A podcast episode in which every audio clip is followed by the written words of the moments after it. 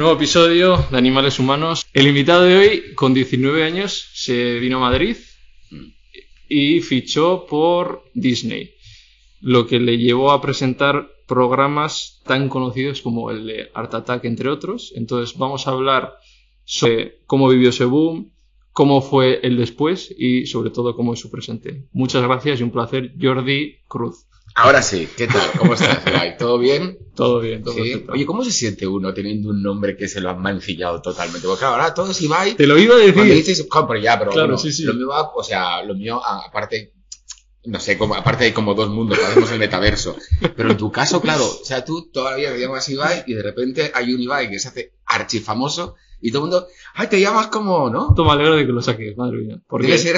Eh, Sí, sí, y en, mis publicaciones, en los posts, me, me ponen comentarios, sobre todo gente igual de Latinoamérica, que igual no sabe dónde viene el nombre, y me dice, ¿te has copiado el nombre de Ibai? Y hombre, a ver, lo primero se lo habría copiado él porque yo soy mayor, yo Ahí tengo está, dos años está. más, creo que él. Y sí, sí, lo que dices, que nunca voy a poder ser más famoso que el otro Ibai. O sea, hay un tope ahí que es, es eh, jodido, co- ¿eh? coincidido Es con la persona más famosa de Internet. Totalmente, totalmente, claro. Y aparte un nombre que, joder, yo es que soy muy fan de los nombres vascos y es un nombre fantástico. Sí, sí, está. Entonces, de repente, claro, viene... Un saludo, Pero, Ibai. son- por eso, afortunadamente, le puse el vegan después y ya soy el Claro. Ibai vegan. Sí, Entonces, ah, o sea, Siempre claro. mis amigos o cuando estoy entrevistando a alguien y están aquí, no, que estoy con Ibai. Y la gente le dice, ah, con, con, con Ibai Llanos. Y dice, no, con el vegano. Ah, vale, vale. Ah, bueno, vale, de la mierda. Entonces, a ese no le digas nada, pero bueno. Sí, Y bueno, en tu caso, Jordi Cruz.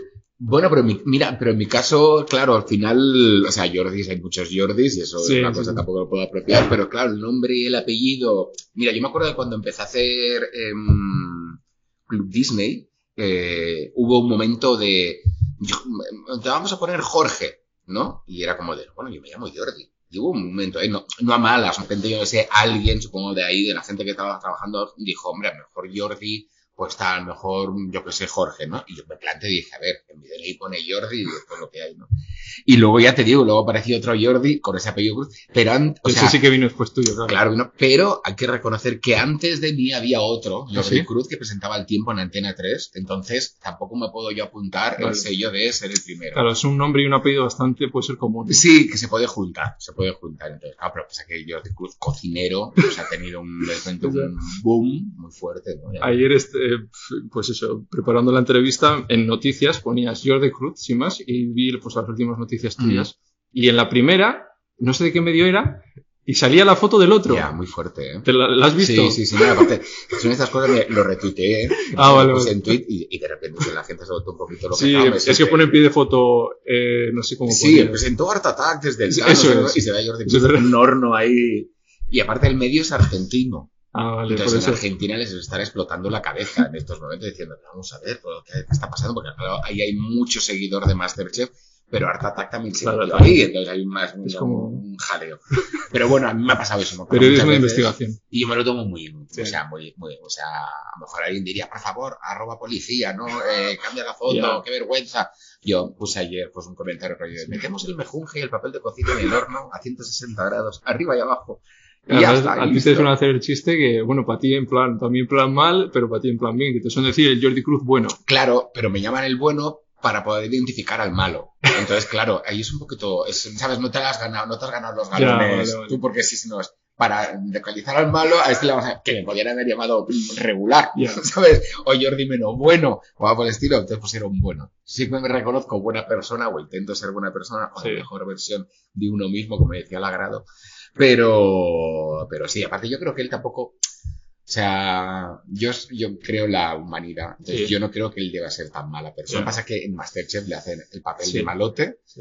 Y luego sí que es cierto que tiene declaraciones que son incendiarias, un poquito, un poquito de pólvoras y todas esas cosas que, que claro, que en esta sociedad en la que vivimos, de repente cuando, cuando alguien dice algo, el foco no se pone ahí Ah, y, y Pues nada, vamos a servirnos por la- el patrocinador, que es oye, Cocomil. muy bien, muy bien. Eh, ¿Tú has tomado alguna leche vegetal? ¿Te gusta? En casa toman leche vegetal, eh, Sí. yo la pruebo. ¿Yo sabes qué pasa? Que es que soy muy. Mm, Soy muy, mm, muy mal comedor y muy mal. ¿Pero o sea, las has muy- probado? O sea, Sí, algunas. sí, las, las he probado. Las he ¿Cuál es la que más así te ha gustado? La de almendra, Ah. la de almendra, la de avena es como más, no, como Sí, un ¿eh? poquito más seca para mí, y la de almendra es más dulzona. Entonces a mí me recuerda un poquito a la horchatilla y esas cosas. Entonces, Pues mira, almendra. Mm. El tema es que me acabo de tomar un café antes de venir, entonces esto, voy a mm, terminar, así que lo voy a ir dejando por ahí a hacemos poco. chinchín y ya está. Voy a decir, bueno, chin, chin, chun. In tan, chun, tan. Mm, mm. Tampoco va- vamos a morirnos por un poquito de café. Ver, Promo hecha. Muy bien. Vamos con tu promo. ¿Qué, ¿En qué Oye, estás? muy a- bien que esta marca apoye este programa. Sí, Me parece es. muy bien. Esto es autogestionado y sin la. Por eso mismo me parece, estas colaboraciones me parecen divinas. De, ay, ay, de buscar seguidores y máximas audiencias. Sí. Buscar contenido de calidad. Eso es. Eso es. Pues nada, eh, ¿tú en qué estás ahora? En, ¿Sigues ahí con Netflix? Eso mismo, sí, estamos terminando esta temporada. ¿Y algo más que quieras comentar que estés haciendo? que ¿Dónde te pueden ver? En Twitch has comentado que estás a Claro, tope. estoy en Twitch haciendo un programa de lunes a jueves, que hacemos un programa de dos horas que se llama Estamos Probando. Eh, llevamos desde el 14 de febrero, ahora vamos a estar todo el mes de julio, luego nos vemos de vacaciones y volveremos en, en- en septiembre. Y luego siempre en mil, en mil movidas. Tengo la suerte de que el teléfono eh, sigue sonando. Mi profesión es así, se resume así, que el teléfono siga sonando, no, no, no, hay, Sí. no hay más tutía. Eh, entonces el teléfono sigue sonando y sigue sonando con, con cosas chulas y cosas que molan, que molan mucho, ¿no? Y entonces a mí eso me mantiene despierto y me mantiene con ganas de, de seguir haciendo cosas y mirando hacia atrás, viendo, joder, mira todo lo que hemos hecho, ¿no? Y qué guay, y que, no sé, es una, es una etapa, yo, yo en- en- empatizo mucho con la gente que hay momentos en el que, como bien, el teléfono deja de sonar, ¿no? Entonces yo me siento muy agradecido y muy... También me lo he currado mucho, he intentado hacer mi mejor trabajo y dar mi versión, mi- la mejor versión de mí, y eso hace que la gente se quede con un buen recuerdo y cuente contigo, pero empatizo mucho con la gente que el teléfono deja de sonar y se tienen que reinventar, que no pasa absolutamente nada, ¿eh? No, no es ningún Mm. fracaso, ni una F, ni nada de eso. Pero, ostras, A mí me gustan mucho esas historias, por eso traigo gente que, ha- que igual no está ahora así, pero ha, ha podido pasar por ello, ¿no? Ya ves que a Flavio pues, le preguntaba de, ¿tienes miedo de que algún día saca un single de A ver, la, a la música se igual, para? mientras que tengan chica y el amor Sí, y la vida. son otras cosas también el éxito, ¿no? Me gusta. Y, y yo creo que a veces, o sea, los enfocamos mal, ¿no? No es ni caer, ni sino que es, pues que la vida de repente eh, se juntan ciertos factores y, Hmm, y- y- sí. y confluyen en ti, tú lo sabes aprovechar. No, a veces y- no depende de ti. Claro, pero siempre hay un elemento de suerte en todo esto. Y sobre todo un elemento de oportunidades. Yo lo que llevo reclamando desde hace mucho tiempo es la vida sería fantástica si todos estuviéramos Eso en es. la misma eh, clase de oportunidades. Sí, no sé dónde escuché que eso, que la gente de clase baja o más pobre eh, se, va- se mide en oportunidades, porque otros pueden emprender, hacer lo que quieran, Totalmente. porque tienen un colchón de si me caigo, tengo otra. Claro. En cambio, algunos, como yo, pues tengo una. Me la he jugado a una. A una y, y luego si sale mal esa una puede llegar a involucrar a toda tu familia, Claro. a ser un peso que no sé qué. Entonces, yo creo que eh, estamos en un momento de mucha crispación, de muchas opiniones, de gente que quiere hablar en- por encima de otras personas, de intentar imponer eh, lo que pienso, lo que no pienso, como tiene que ser, no sé, no sé cuánto. Entonces, yo creo que lo más justo sería, igual que cuando empiezas a jugar al parchís y todos empezamos a jugar desde la misma casilla y con las mismas fichas, yo creo que eso sería lo ideal, tener las mismas oportunidades y a partir de ahí que cada uno las aproveche como quiera, porque a lo mejor te dan una gran, una gran oportunidad y tú no la sabes aprovechar por lo que fuese, ya sea por, por, por- porque no te da la gana, ya sea porque, yo qué sé, por mil cosas. Todo, que todo el mundo tenga las mismas oportunidades y que dejen de vendernos que, que el éxito es esforzarse, Y el está. éxito Sueño. eh, está, no sé qué. Claro que te tienes que esforzar, Claro. obvio, para todo en esta Claro, vida. Estoy sí. para levantarme, me tengo que esforzar. Uy, Que da un golpe ya. Me tengo que esforzar, que a mí me apetecería quedarme en la cama y no hacer absolutamente nada. Total. O sea, vamos a ver. Pues hablando de oportunidades, vamos con tu, oportunidad oportunidad. en ese momento, ¿no? Vamos, quiero un poco que me cuentes cómo fue tu vida antes de, de eso, de esa venida a Madrid. Pues mi vida, yo creo que estaba diseñada, ya perfectamente diseñada, y, o al menos yo lo siento así. Eh, yo tenía muy claro lo que quería hacer, a lo que me quería dedicar. No sabía qué iba a pasar, pero sabía lo que me quería dedicar, que era la comunicación. Lo que no tenía claro es en qué forma tengo que comunicar. ¿Va a ser por la radio? ¿Va a ser por la tele? ¿Va a ser en el escenario? ¿Va a ser escribiendo? No, lo, no tenía claro, pero yo tenía, desde siempre tenía una necesidad de comunicar. Yo sentía. De contar las cosas, ¿sabes? Como de, yo me acuerdo que me levantaba al colegio, iba al colegio y en el autobús mis amigas me daban, les daban ganas de, cuando se, abre la puerta, expulsarme del autobús, porque yo iba narrando todo lo que había ocurrido entre la tarde, entre el momento que nos habíamos despedido y por la mañana, bueno, y viste seguir el programa de tal, no sé, no sé cuántos, porque han dicho que tal, no sé, no sé cuánto. Me encantaba leer el periódico por las tardes. Entonces, había un exceso como de información. Decía, bueno, yo le cállate ya, por favor. Entonces, yo tenía que comunicar, pues si no te habías enterado. no, O sea, no voy a ser. Eras intenso, ¿no? Mogollón, mogollón, mogollón. mucho, mucho. Y aparte, contado de una forma, o sea, para crearte un poquito de hype. Bueno, bueno, luego te lo cuento. Uh. Entonces, eso yo lo tenía claro. Eh, yo creo, o sea, para mí hay ciertas cosas que yo creo que me salvaron en esta vida. Una es no jugar toda la carta de la educación. Yo me acuerdo un día estar ahí sentado estudiando COU y decir, ¿cuántas facultades de periodismo hay en Barcelona? No sé, ¿no? Tres, cuatro públicas, luego ya las privadas, no sé qué.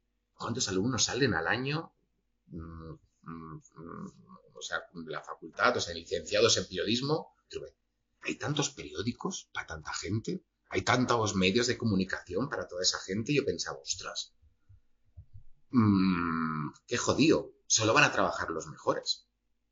O los que tengan algún tipo de contacto o algo, ¿no?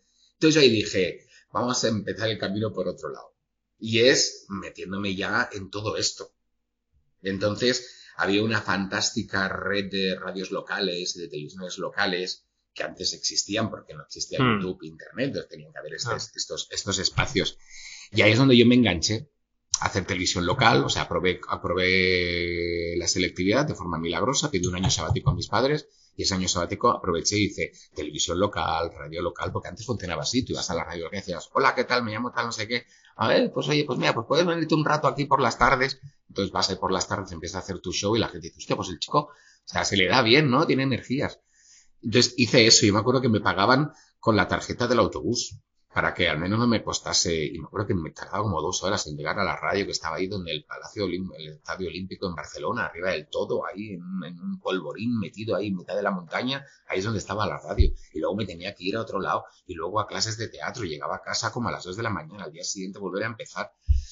Yo ahí fui como muy consciente eh, en ese momento de decir voy a empezar por ese lado y entonces empezar por ese lado también empiezan a venirte gente de Madrid diciendo, oye, pues he hecho este casting, no sé qué. Y un amigo vino y me dijo, he hecho un casting para Club Disney. Hostia, ¿qué tal? ¿Cómo ha ido? Pues nada, hay que hacer una cinta de vídeo, la mandas y con la cinta eso le elijo. Claro, esto estamos hablando del año 96. Claro, y entonces yo, tenía dos años. Dos añicos. ya siento por... no, no, no, no, para nada, para nada. No, gente con la edad. Yo que, ¿sabes? Te lo juro, porque nunca he aparentado mi edad ya, es casi como igual. Entonces la gente intenta como chincharte con eso y dices, pues bueno, o sea, no no explota, como no si esas cosas, para mí es un poco así. Total, que, que, que llegó, eh, llegó esa oportunidad, yo hice la cinta con los amigos de la radio eh, y de la tele, mejor dicho, la grabamos, la mandamos y al día, a los dos días me, me, llamaron, oye, que hemos visto tu cinta y querríamos hacerte una prueba.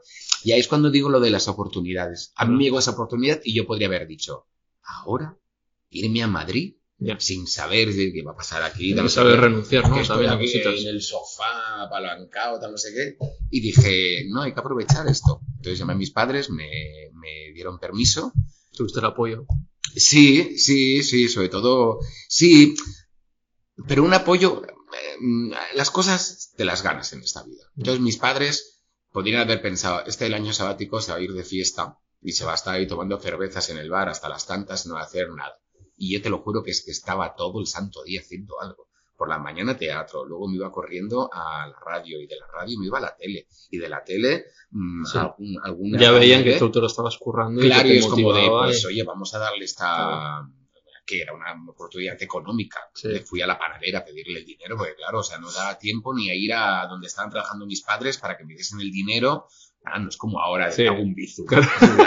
ni te doy la tarjeta y saca dinero. Me fui a la panadera que tenía cash, la panadera, pum, pum, pum, pum, me fui al aeropuerto, llegué a Madrid, hice la prueba, me volví y me acuerdo perfectamente de mis padres esperándome diciendo, bueno, ¿qué tal? Y yo, pues no lo sé, o sea, yo creo que ha ido bien, ¿no? ¿Cómo fue esa prueba? ¿La recuerdas? Sí, la prueba, un poquito caos, porque claro, yo llegué por la tarde, el casting llevaba todo el día realizándose y fueron cayéndose personas, ¿no? Sí. Ya no sigues, ya Había mucha sigues. gente. Yo creo que sí, pero cuando yo llegué, estaba yo, estaba mi amigo Miguel, que es el que había, eh, me había dicho, Sí. oye, hacemos un casting, que fue, hostia, Miguel, ¿estás tú aquí?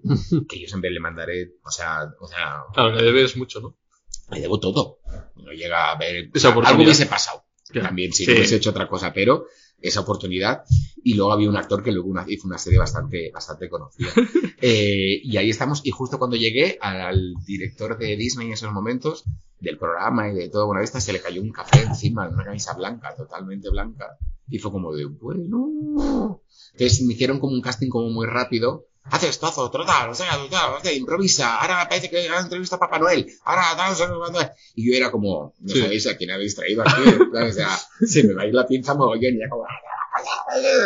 Yo- y a mí lo que me comentaron después es que, o sea, tan- eh, digamos, al personaje femenino y al personaje como más menor ya lo tenían, a David y a Elena, Sí. pero les faltaba como el cabecilla de este grupo, ¿no? Y necesitaban a alguien, querían a alguien así como que tuviese esa personalidad, no que la fingiese, sino que la tuviese real. Y que cuando llegaron, cuando llegó la cinta que mandé yo, que una cinta que venía ya grabada y venía editada y venía, le puse efectos y tal, no sé, no sé cuántos, fliparon en colores. Esto como de, literalmente, ¿dónde está este chico? O sea, traernos a este chico. O sea, lo tenían como claro y esa prueba era para confirmar que en esa cinta yo de repente no había mentido o, entonces cuando vieron, no, es que, es igual. es que es igual al de la cinta. Y nada, me llamaron y chimpum. Y te cogen para el primero Club Disney, era, ¿no? Sí. sí. Sí, ¿Y estaba ¿Eso qué años tenías? Pues, pues, eso fue finales del 90, fue en octubre del 96. Me acuerdo que empezamos a grabar Club Disney, pasa que no se emitió hasta enero del 97. Eh, Fue guay porque estuvimos grabando y haciendo los programas sin que se estuvieran emitiendo, Ah. ¿no? Entonces hacía un precalentamiento de lo que iba a pasar, lo que iba a ocurrir. ¿Y, ¿Pero esos años, más o menos? Pues yo cada ahí tendría, pues 19, 20, ¿no? 20 Bueno, años. y eso, Soy del entonces- 76, es el 96, 20 años. Comentas que primero te quedabas aquí como en casa de un tío, ¿no? Que ni siquiera... No, claro, cuando llego, llego a Madrid, eh, mi padre, claro, ver dónde te vas a instalar, no sé, no sé cuándo, y mi padre tenía un muy, muy buen amigo, pasa que vivía en, en, ¿cómo se llama esto? Donde está la base militar, en Torrejón Sí, de Torrejón. Ardoz. Sí. Como cerca de Alcalá, por ahí, ¿no? Sí, Está- sí, como muy lejos, ¿no? Entonces, claro, a mí me venía a buscar el coche de producción, me llevaba a trabajar sin ningún tipo de problema, tal, no sé qué, pero luego me traía ahí, yo estaba ahí en la casa, y entonces, mm, supongo, o sea, cuando pasó como un, un mes o algo, ya fue como, de, oye, ya me voy a buscar algo. Sea, sabes, también es que yo tuve la gran suerte que en esa primera época del Club Disney, que se hacía para televisión española, se grababa en el centro territorial de televisión española que hay en San Cugat, en Barcelona, Ajá. que es donde estaba concentrada toda la televisión, digamos, toda la programación infantil. Pues el plato de Leticia Sabater, donde están los lunis ahora, Sí. todo se hacía ahí, ¿no? Entonces, cada semana o cada dos semanas viajábamos a Barcelona para grabar el programa. Entonces, no estaba, digamos, el niño se ha ido y, y ya no vuelve, sino que iba, venía, iba, venía, iba, Sí. venía, hasta que un momento ya, pues ya me había alquilado mi pequeño pisito en Sí. Madrid, que me lo alquilé con una amiga que vino también, ¿verdad? y luego ya me, me- me fui yo solo, y ya, ya tuve también la necesidad de, oye, jo, pues cuando estoy en Barcelona también quiero mi, ¿sabes? O sea, tenías Un- uno en Madrid uno en Madrid y en Barcelona, pero que la gente no se piense que esto era... ¿En el dólar? No, claro, no. O sea, por suerte, en esas épocas... los Se ganaba mucho dinero, ¿no? Se ganaba mucho dinero y los alquileres Eran realistas. Claro. O sea, era una... Igual, ahora que lo que era ahora 1000, igual antes eran 500, ¿no? pues, o menos. O menos, o sea, o menos. Y aparte, yo siempre he tenido eh, la suerte de estar rodeado de muy buenos amigos eh, y, y- y compartir esas casas con, Sí. con amigos. Porque claro, no estaba viviendo todo el rato. Entonces, por ejemplo, tenía una amiga ver a mí en Barcelona que decía, oye, pues que era alemana, y oye, pues quédate en mi casa a vivir, Claro. tal, no sé cuándo. Entonces yo llegaba a casa y de repente me encontraba cuatro personas viviendo, ah, pues muy bien, luego me iba, volvía, siempre Sí. era como un poquito así, un poquito Sí. comuna, que siempre me ha gustado a mí ese ambiente de comuna, de, de oye, pues aprovecha la casa. Claro. ¿no? Entonces, no, no, nunca lo he visto como un gasto mío personal, de. "Oh", sino que era como muy compartido. De luego ya te quedaste tú en tu piso cuando estabas en Art Attack. No, también, o sea, te digo, iba, ¿no? sí, Ah, vale, sí, vale. iba, iba desde Madrid a Barcelona, tenía piso, a veces tenían piso, compartía los pisos en- entre los dos sitios, a veces entre Barcelona y, o sea, entre Mallorca y Madrid, o sea, ya te digo, pero siempre era como muy Sí. colaborativo la casa, o sea, había No, si mucha estás con gente y no estás solo, ¿no? Al final estar Sí, no- la casa la cuidaban, la aprovechaban y luego, jolín, que yo, yo siempre he sido muy consciente de- del privilegio que era ganar el dinero que ganaba al- en la edad que tenía. Sí. Entonces mis amigos, o sea, yo organizaba todas las fiestas en casa y se organizaban todas las cosas en mi casa porque claro, si no, no íbamos a ir, si cada uno vivía con sus padres. Claro. Entonces yo tenía una amiga, por ejemplo, Ana, que de repente pues se discutía con su madre o tenía el típico jaleo no sé qué, y te le decía, Ana, pues aquí tienes las llaves Claro. de casa y te vas a casa y tienes que estar una semana en casa, a menos que tu madre sepa que estás en un sitio Pues, y ya está, y ya Claro. se te pasará el cabreo y, y, y- y así funcionaba. Está topado. Claro, y entonces yo no me sentía tampoco tan mal por ese dispendio, sino que era como una cosa que aprovechábamos todos, ¿no? Y aparte me iba cambiando de casa muy a menudo, y entonces cuando las cosas tenían... Oye, me acuerdo en Barcelona, llegué a tener una casa justo al lado de la, de la, de la pedrera, que era una casa gigante, con mogollón de habitaciones, pintamos cada habitación de un color distinto, entonces ca- en cada habitación vivía alguien distinto en momentos distintos. Eh, ¿y ¿Te acuerdas más o menos en esa época cuánto se podía, podías ganar al mes? Mm, no sé, claro, ¿sabes qué pasa? Que se, o sea, no es que se ganase más o menos, sino que había una garantía de que lo ibas a ganar. Porque Club Disney no, no, no vivía de audiencia, siempre tenías. eh, Era el fijo. Era fijo, entonces sabías que durante todo el año tenías tu nómina. Entonces, yo a lo mejor, que ganaba a lo mejor un millón de pesetas al mes.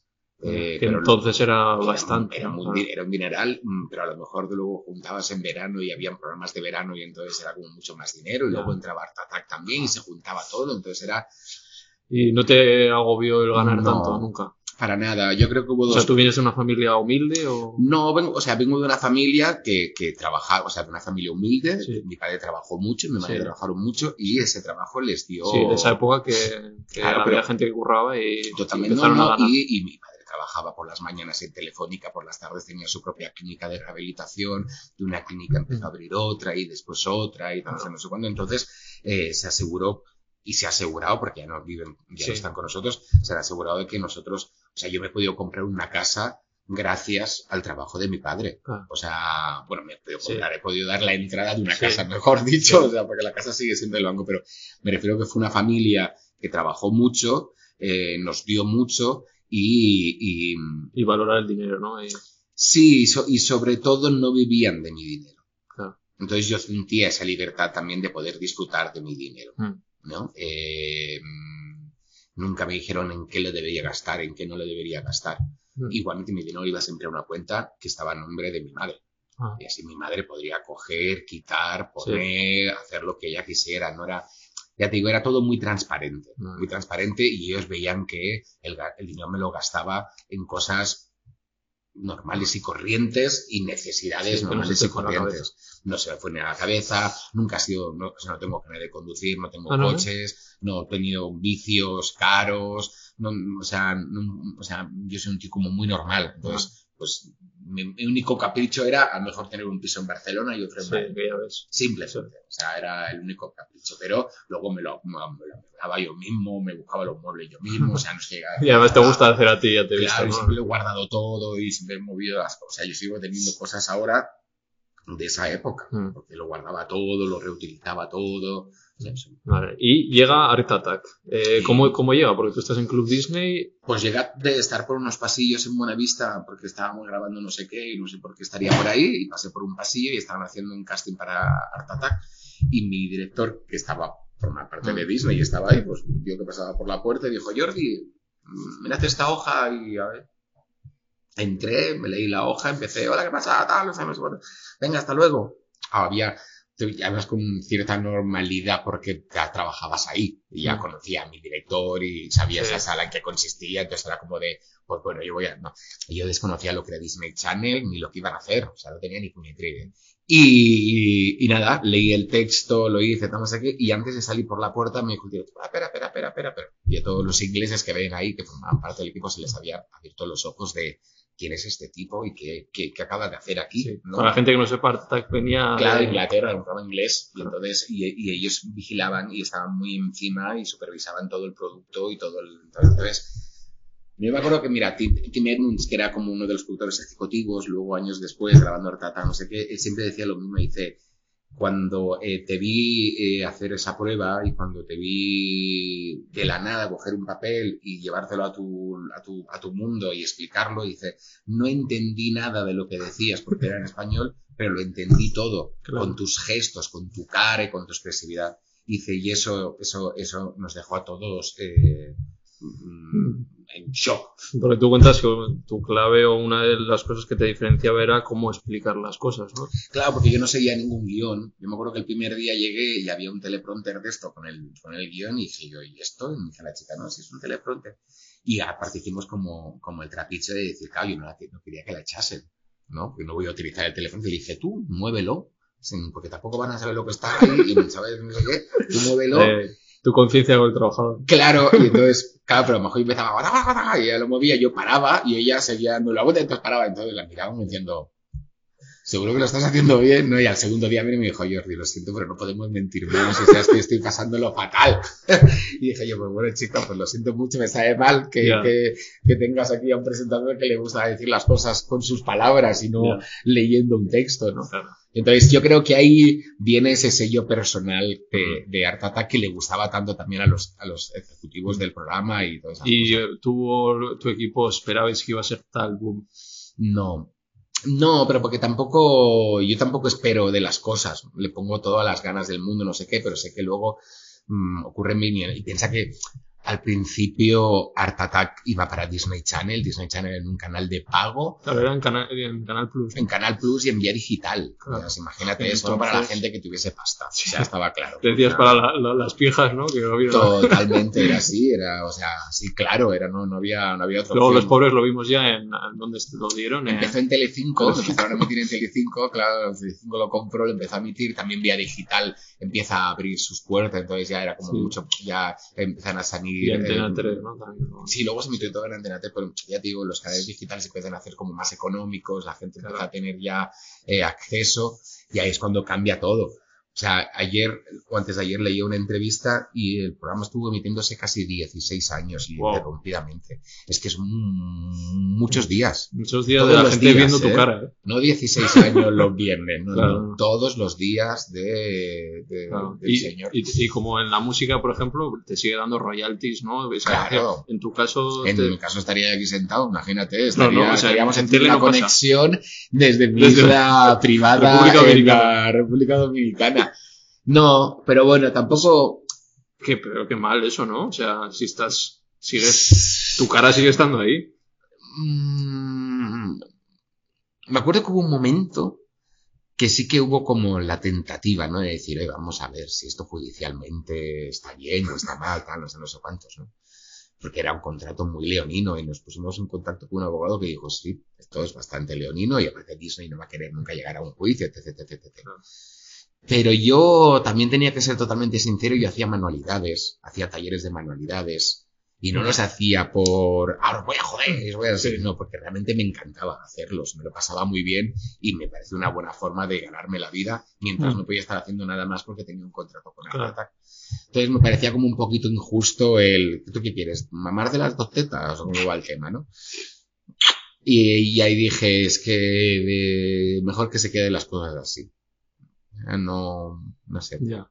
Tampoco, ya te digo, es que tampoco... Porque yo creo que estas series, por ejemplo, que Nicky Envías lo siguen dando. Sí, y yo creo que eso sí que cobrarán, sí, yo ¿no? creo sí, porque los actores Eh, igual tienen un- una cosa diferente, sí. Sí. En cambio nosotros, firmé un contrato Claro. con Disney que decía En para época. emitir en este planeta y en cualquier planeta por descubrir, o sea, no te miento. Ya. Claro, porque Disney es, sea, quién sabe. Eres nuestro. no. Totalmente, yo estoy convencido que yo tendré 60 años y a lo mejor hasta se emitirá en la luna. Qué sé, bueno, la luna no porque faltan como menos, de- menos de 25 años, no creo que lleguemos a montar ahí una ciudad, pero se seguirá emitiendo y yo no estaré en este punto y a lo mejor se seguirá emitiendo, ¿no? Ver, joder, me va. Esta entrevista, ¿ti- ¿tienes prisa? No, no, no, vale, no, bueno, no, no sé, no sé. De normal son dos horas más cortes que se quedan hora y media, pero esta va a ser.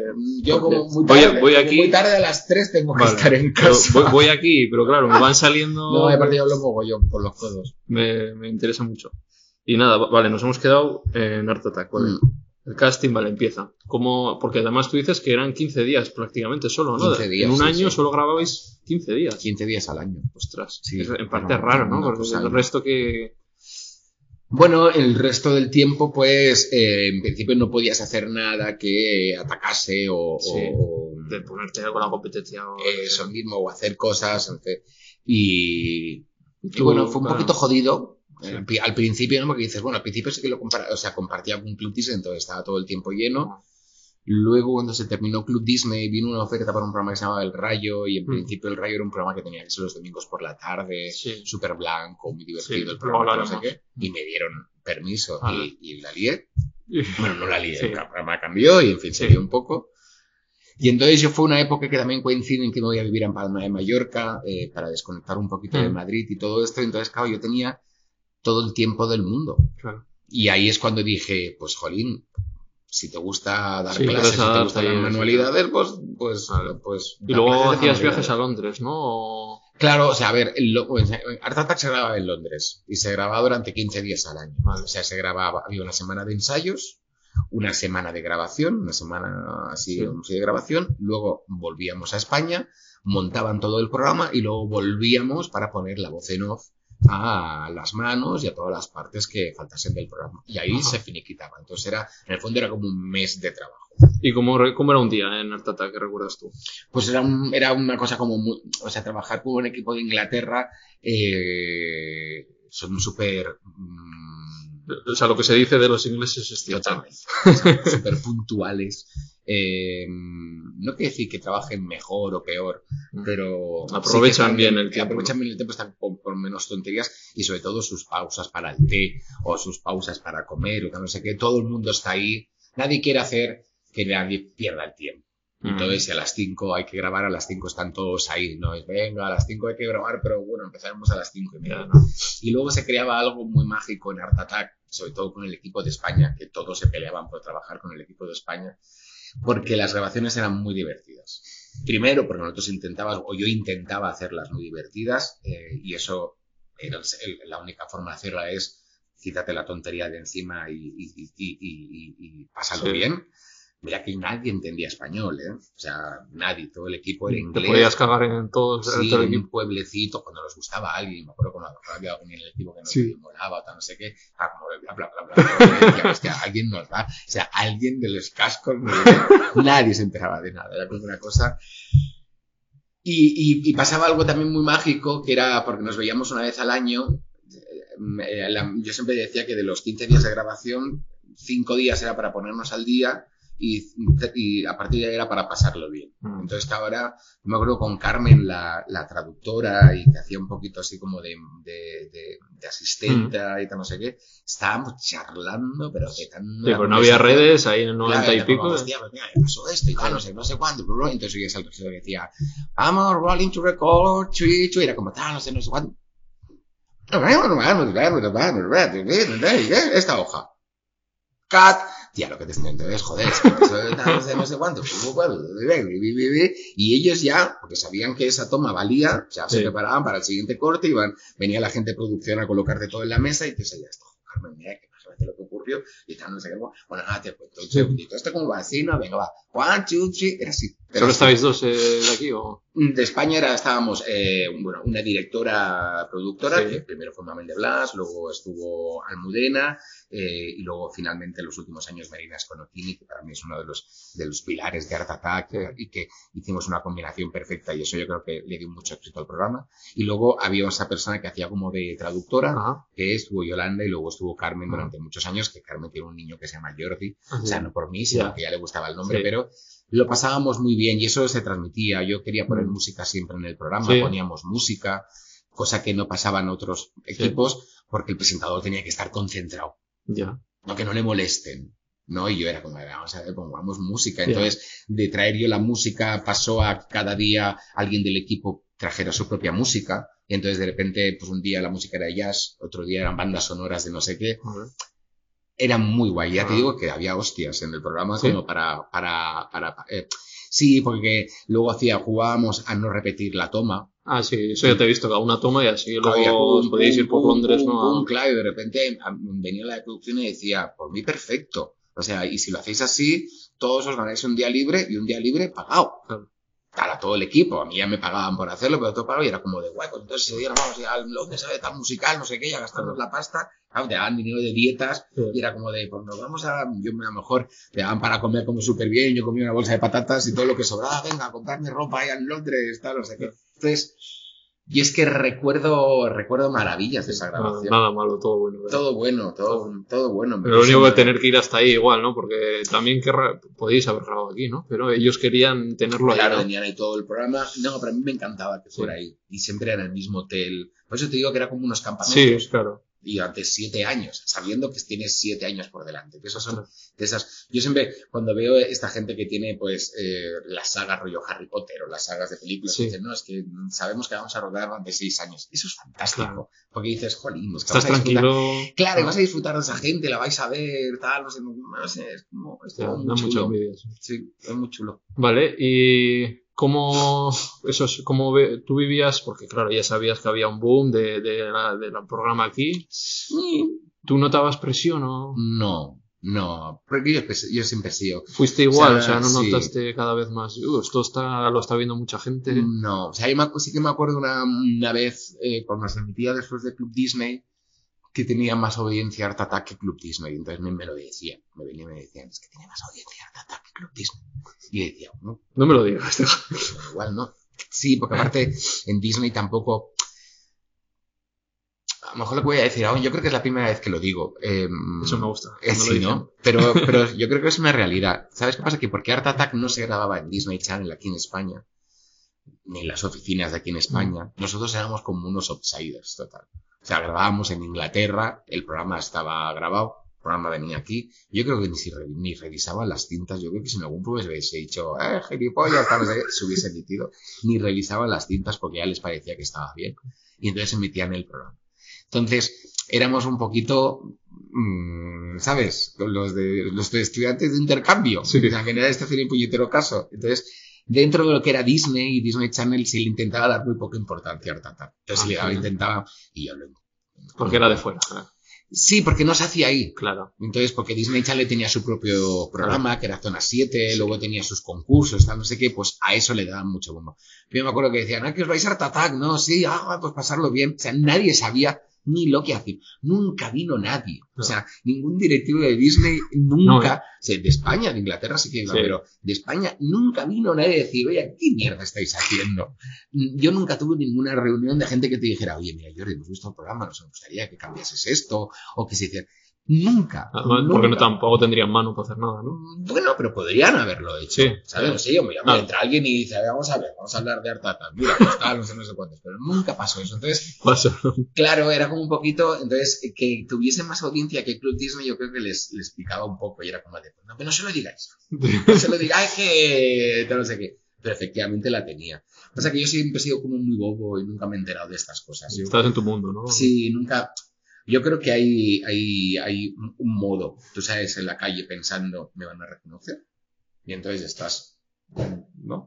Sí. Eh, captando una energía, no sé cómo llámale cuál, que la gente te reconozca.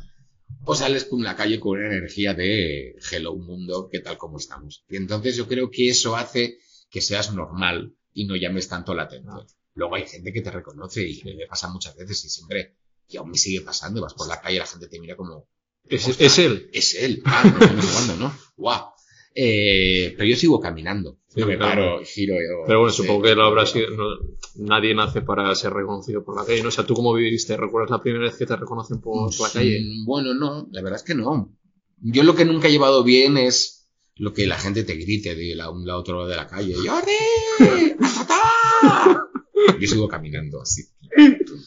Claro, o sea, no, no es como de... O de repente, mira, ahora hace poco estuve en Eurovisión y estábamos en Turín y estábamos en un sitio Ah, súper grande viendo tal, no sé cuándo, y tuvimos que estar ahí desde las 6 de la tarde. Puñeteros italianos, lo realizasteis muy mal, desde aquí os lo digo. Eh, muy mal, muy mal. Estábamos ahí encerrados en un parque, no podíamos salir ni a beber, ni a mear, ni nada, porque si no, perdíamos el sitio y a lo mejor no volvías a entrar y etc, etc, etc. Y en un momento vinieron unas chicas a hacerse una foto. Yo me levanté, estábamos sentados en un Sí. yo me levanté por no sé a qué, unas chicas me reconocieron, vinieron, claro, empezaron a chillar, empezó a la gente a reconocerme, Claro. y se montó un Sí, y yo les Efecto decía, dominó que lo notas, Porque me muero de la vergüenza. ¿no? Sí, te, o sea, te da vergüenza. Me da mucha vergüenza, son muy... Pero no es que me da vergüenza que me reconozcan, me da vergüenza montar Ya, esos ya.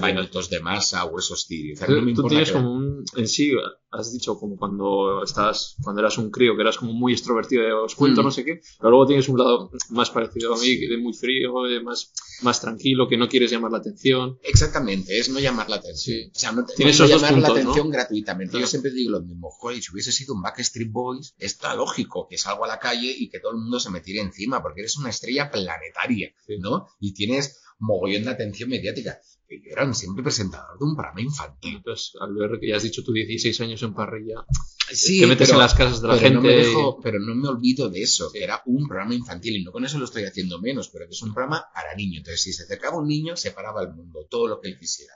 Pero cuando a lo mejor se acercaba, pues alguien, mm, una chica de joven, un chico joven, decía, de, era como de, me estás, o sea, es porque me has visto en la tele. Ya. Entonces, veces no sabes ni de qué casi. ¿no? Totalmente. Bueno, a mí me ha pasado muchas Sí. veces. ¿sabes? O sea, que te vienen a filmar y la verdad, ¿quién es?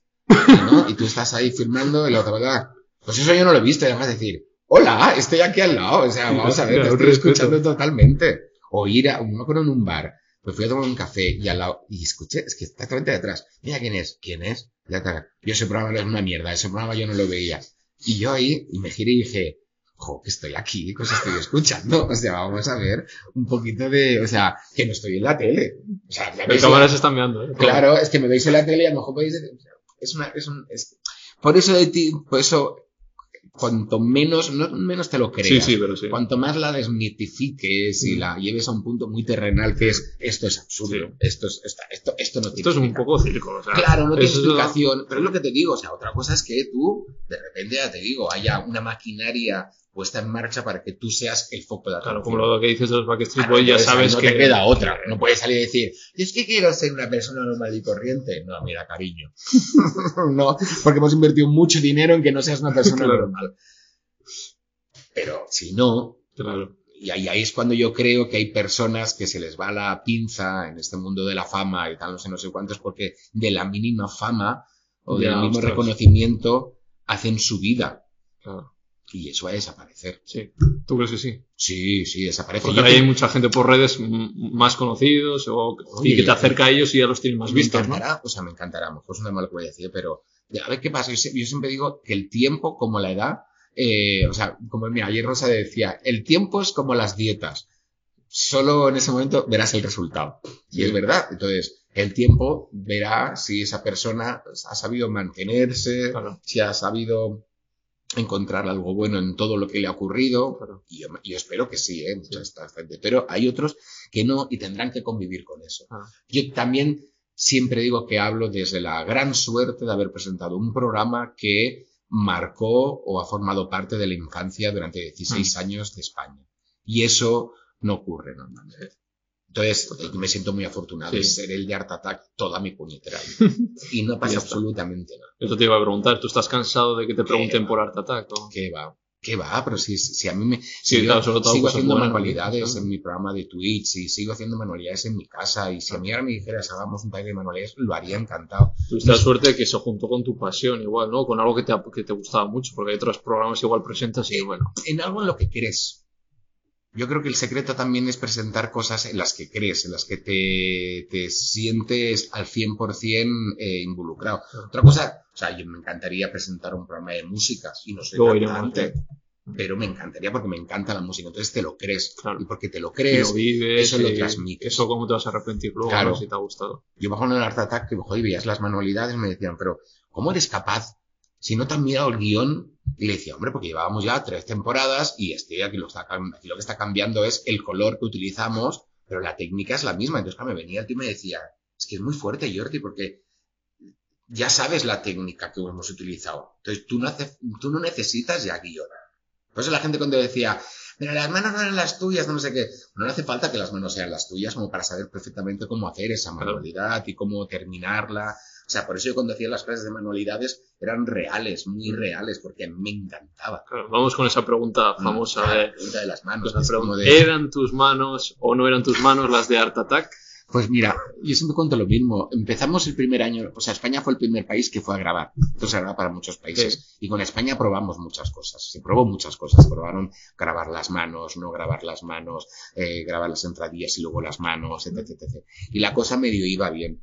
Pero el tema es que luego se complicó con los demás países, porque no había la misma psicomotricidad. Entonces, ¿qué hacemos? Ponemos la mano de uno en el programa del otro y tal, no sé qué, el tal para arriba, tal para abajo. Entonces, al final tuvieron que tomar la decisión salomónica de utilicemos unas mismas manos. Eso no quita que, eh, porque España casi siempre era el primer país eh, en grabar, casi siempre, siempre, siempre, muchas veces ciertas cosas eh, se necesitaba grabarlas.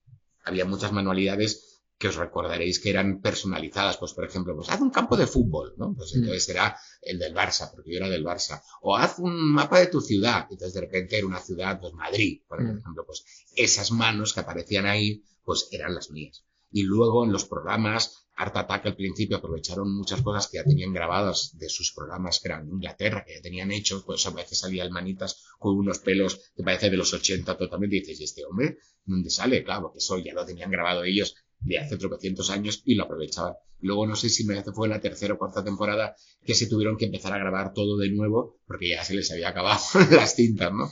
Y ahí es lo que te digo, se suman, se suman. Pasa que, ¿sabes qué pasa? Que nunca lo viví como de estoy mintiendo. Ya. ¿Sabes lo que te decir? Era simple curiosidad, ¿no? Era en plan, este nos está tangando, pero siempre entre los, eh, los amigos de, ¿qué, ¿de quién serán la...? Claro, pero, pero yo, yo lo recuerdo y a veces repasé los programas, yo siempre hablaba como, pues mira lo que hemos hecho, mira cómo nos ha quedado, mira lo que, ¿sabes? Siempre era como muy en plural. Mm. Nunca había un, es que soy un fantástico, ¿eh? Creador, ¿has visto? Tal, no sé qué. Yo entendía que era una cosa de equipo y que, que, que Art Attack era una cosa en equipo y que, y, y ya te digo, nunca me obsesioné de, no se van a parecer a las mías, tal, no sé qué. Me acuerdo el día que me hice, ah, claro. Eh, mira, cuando hice este tatuaje de aquí, a la de maquillaje casi, o sea, me explota la cabeza. Porque fue como de, ¿qué? Que te has tatuado aquí, las manos, Jordi, tal, no sé qué. Lo tuvieron que maquillar todos los días, tal, no sé qué, no sé cuándo. Y yo, ojo, lo siento mucho. Yo sabía si iba a volver a hacer el programa o no. Entonces me quería hacer este tatuaje, tenía muchas ganas y chimpún. Mm. Bueno, fue un, un cataclismo. Vale. Ay, brutal. Eh, eh, ¿Por qué termina Art Attack? Nada, porque habían siete temporadas contratadas, que es lo que había contratado Disney Channel. Y ahí lo que digo que yo creo que Disney Channel España eh, confiaban así así en el formato y entonces cuando pero iba bien sí sí sí iba bien y funcionaba muy bien y de audiencia bueno has visto o sea uno de los programas que mejor les ha funcionado a Disney Channel y el tema es que luego de esas siete temporadas se intentaron hacer unos cambios países lo compraron, Francia lo compraron, Italia lo compró y tal, no sé qué, y España dijo que ya tenía suficiente con esas siete temporadas y, y, evidentemente, porque bueno, las repitieron hasta la saciedad. ¿Y al paro? No, al paro no, al paro no, la verdad que por suerte no, porque, porque siempre iban saliendo... O sea, tú ya tenías otras cosas en ese momento. Sí, es lo que te digo, que por suerte a mí el teléfono nunca ha dejado de ah, sonar, nunca ha dejado de sonar, y aparte yo hago mucho hincapié, ahora hace poco saqué un libro, hago mucho hincapié que, que, que no, tienen, no tienen por qué, o sea, no hay relación entre eh, la capacidad de ese medio o de esa persona que te vaya a llamar con el éxito personal o, mm. la, o la mm, mm. satisfacción personal. A mí estoy en Mallorca, de repente me llamaron de Radio Calvia, que era una radio muy pequeñita en Polito de Mallorca, y yo fui ahí encantado a hacer los programas de las mañanas.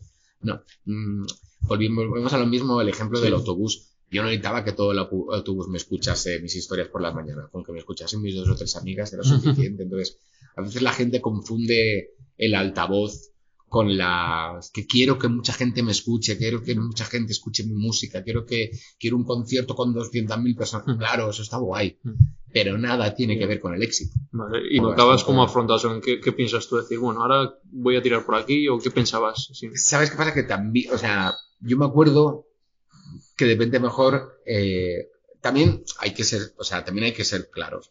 O sea, no se puede, o sea, no se puede, no, puedes esperar que nadie, o sea, que un productor venga a Palma de Mallorca, llame a la puerta. Hola Jordi, que sabemos que estábamos aquí escondidos y tal. Entonces, si no estás, tampoco esperes que estén por ti. Entonces yo me fui a Mallorca, necesitaba un poquito como de desconexión, estaba muy bien, estaba muy tranquilo ahí y tampoco, yo qué sé, ya te digo, pero porque tampoco he tenido como una ansiedad del éxito, de la fama. No estabas agobiado ni nada. Mm, Para nada, absolutamente para nada, o sea, para nada. Me sentía realizado con lo que hacía, ayudando a mis colegas a montar las discotecas, las decoraciones, cortando porex y pintándolo, o sea, yo me pasaba muy bien. Mi colega Gene tenía locales y entonces le ayudaba pues, con las decoraciones, con la, de repente pues en un local, una noche había un striptease, en el otro local había un DJ que no sé qué, entonces yo era como el coordinador. Y luego pinchabas, que- he visto, claro, ¿no? Pinchaba porque me lo pasaba bien, entonces... mm, Sí, que seguiste ahí haciendo cosas y no te Claro. dio tiempo a pararte y, joder, no estoy haciendo nada. es que, es que estaba haciendo algo. Claro. Es que estaba haciendo algo. Es por eso te digo que, que, que a veces relacionamos Sí, el éxito dinero con- o el éxito Pero ahí Eh, estabas. y, y el éxito es sentirte realizado. Claro. Haciendo algo más grande o haciendo algo más pequeño. Y hasta te digo, mejor hacerlo en cosas pequeñas. Porque en cosas pequeñas tienes la capacidad hasta de equivocarte. En cosas Sí. grandes, oh, de repente hay muchos ojos pendientes de ti. Claro. Así que yo prefiero mil veces los proyectos pequeños y proyectos que son manejables. Vale, y luego doblaje, por- ¿hiciste, empezaste a hacer por la época o...? No, bueno, doblaje empecé con bichos y eso fue justo al principio de Club Disney. Eh, y fue de casualidad porque Disney en esos momentos eh, la política de doblaje era muy distinta a lo que es ahora. Antes eh, la voz tenía que ser la misma en, todo el, pa- en todos los países. O sea, no era mm, tan importante cómo lo hacía a lo mejor, sino que la voz fuera igual. Me acuerdo que nos ponían un vídeo de La Bella y la Bestia en distintos idiomas y la Bella hablaba igual en todos los idiomas. Era el mismo tono de voz también, entonces eso es lo que se buscaba. Claro. Y para bichos, para hacer personajes de flick, no encontraban a nadie que tuviese esa voz. Y Guti, el director de doblaje, un día estaba viendo Club Disney y me escuchó y dijo, ostras, a lo mejor este nos puede encajar. Hice la prueba y me cogieron. ¿Y cómo, cómo fue la experiencia? Pues un poquito traumática, la verdad, sí, porque se pone, a veces no se pone en valor el trabajo eh, de los actores y de las actrices de doblaje. Más que el trabajo, la técnica. Cada vez más, eh, porque siempre, yo qué sé, cuando alguna cantante o algún actor se mete en el mundillo y ya se le critica en plan, oye, que tenemos aquí gente que ha estudiado, ¿cómo ves esa...? Yo creo que, el, o sea, uno, la, la, la culpa, ya me le culpa, Sí. no la tiene la persona a la que contratan, sino el que decide contratar. Eso, punto número uno, porque, o sea, todos nos ponen un caramelo delante de la cara. o sea, te apetece hacer una vez y ya está, y- no y- te y- sientes como estoy No, y invadiendo... aparte, yo no creo que esta gente acepte los trabajos diciendo, bien, le voy a joder el trabajo a un actor, a ti de doblaje, Claro. bien. No, Sí. no lo hacen bajo ese sí. punto, sino lo hacen con toda la ilusión del mundo Sí. y con ganas de hacer algo, porque joder, que tu voz aparezca una película. Y que es una, que tampoco se pasa. Claro, y se inmortalice, está muy bien. Eso, eso, eso, eso, eso es muy bonito. Pero eh, yo creo que hay un problema de comunicación a la hora de comunicarlo. Eh, em, cuando las empresas lo utilizan como gancho para que tú vayas a ver la película, ahí es cuando está el error. Claro. Si tú estuvieras viendo la película y de repente oyes la voz de alguien y tú no sabes quién es, no va a pasar absolutamente nada. Porque no creo que la gente esté diciendo, mira, esto es, esta, esta, esta. O sea, estás ahí. Entonces, a posteriori tú podrías decir, pues mira, pues esta voz, o pues sé cuántos. Claro. Temo que cuando lo utilizan como marketing, yo no voy a ver una película antes porque tal haya puesto la voz. Claro, pero hay gente o chavales, chivalas que sí. No sé. sabes. Y a mí me cuesta. Entonces, y aparte te vas a ganar esa polémica. Pero sobre todo, lo que defiendo mucho, que a mí es lo que me faltaba, y es por eso que lo pasé mal, es la técnica. Porque la técnica es lo que te hace un muy bien un, un profesional o un muy buen profesional. Una formación. ¿no? Eso mismo, una formación, una experiencia. Y entonces, cuando un actor una actriz de doblaje van a una sala de doblaje y el director les dice más arriba, más abajo, ya tienen la técnica de leer la frase, aprenderla, memorizarla, decirla, entonces pueden hacer caso a la, a la, Claro. a- a- a la- a la dirección del, del- del director y entonces el resultado será mucho mejor. En mi caso no tenía esa técnica, entonces yo leía, no me acordaba de la frase, eh, me confundía y entonces era como de, entonces yo mismo lo, me boicoteaba a mí mismo porque Claro. lo pasaba mal, porque era como de, entonces Bleachos, Bleachos nosotros la doblamos dándome golpes en la espalda, porque milagrosamente sabía hacer lo más difícil, que era memorizar el tiempo en el que tendría que durar una frase, todo esto viene de la radio, que tienes que hablar en un tiempo concreto. Entonces, Antes de la música, esas cosas. Claro, ¿no? y entonces involuntariamente vas creándote como un cronómetro en tu cabeza que te tienes que hablar cinco segundos y yo te puedo hablar en cinco segundos y clavarte. Sin, sin Eso tener- tú lo has hecho con el tiempo, ¿no? Claro, porque de la radio, Sí. de grabar las voces en off para el programa, etc., Claro. pues al final generas. Y eso, al de tú decía, es que es muy fuerte, Jordi. No necesitas ver la pantalla. Claro. O sea, mm, solo con escuchar la frase sabes, sabes meterla en tiempo. Entonces, él se ponía detrás, me daba golpes en la espalda, entonces cuando me daba golpe en la espalda, porque todo está en silencio, no oyes nada. Entonces, cuando me daba golpe en la espalda es cuando mi personaje empezaba a hablar y yo decía, pato, pato, pato. Pato, pato, pato, pato, pato. Pato, pato, pato.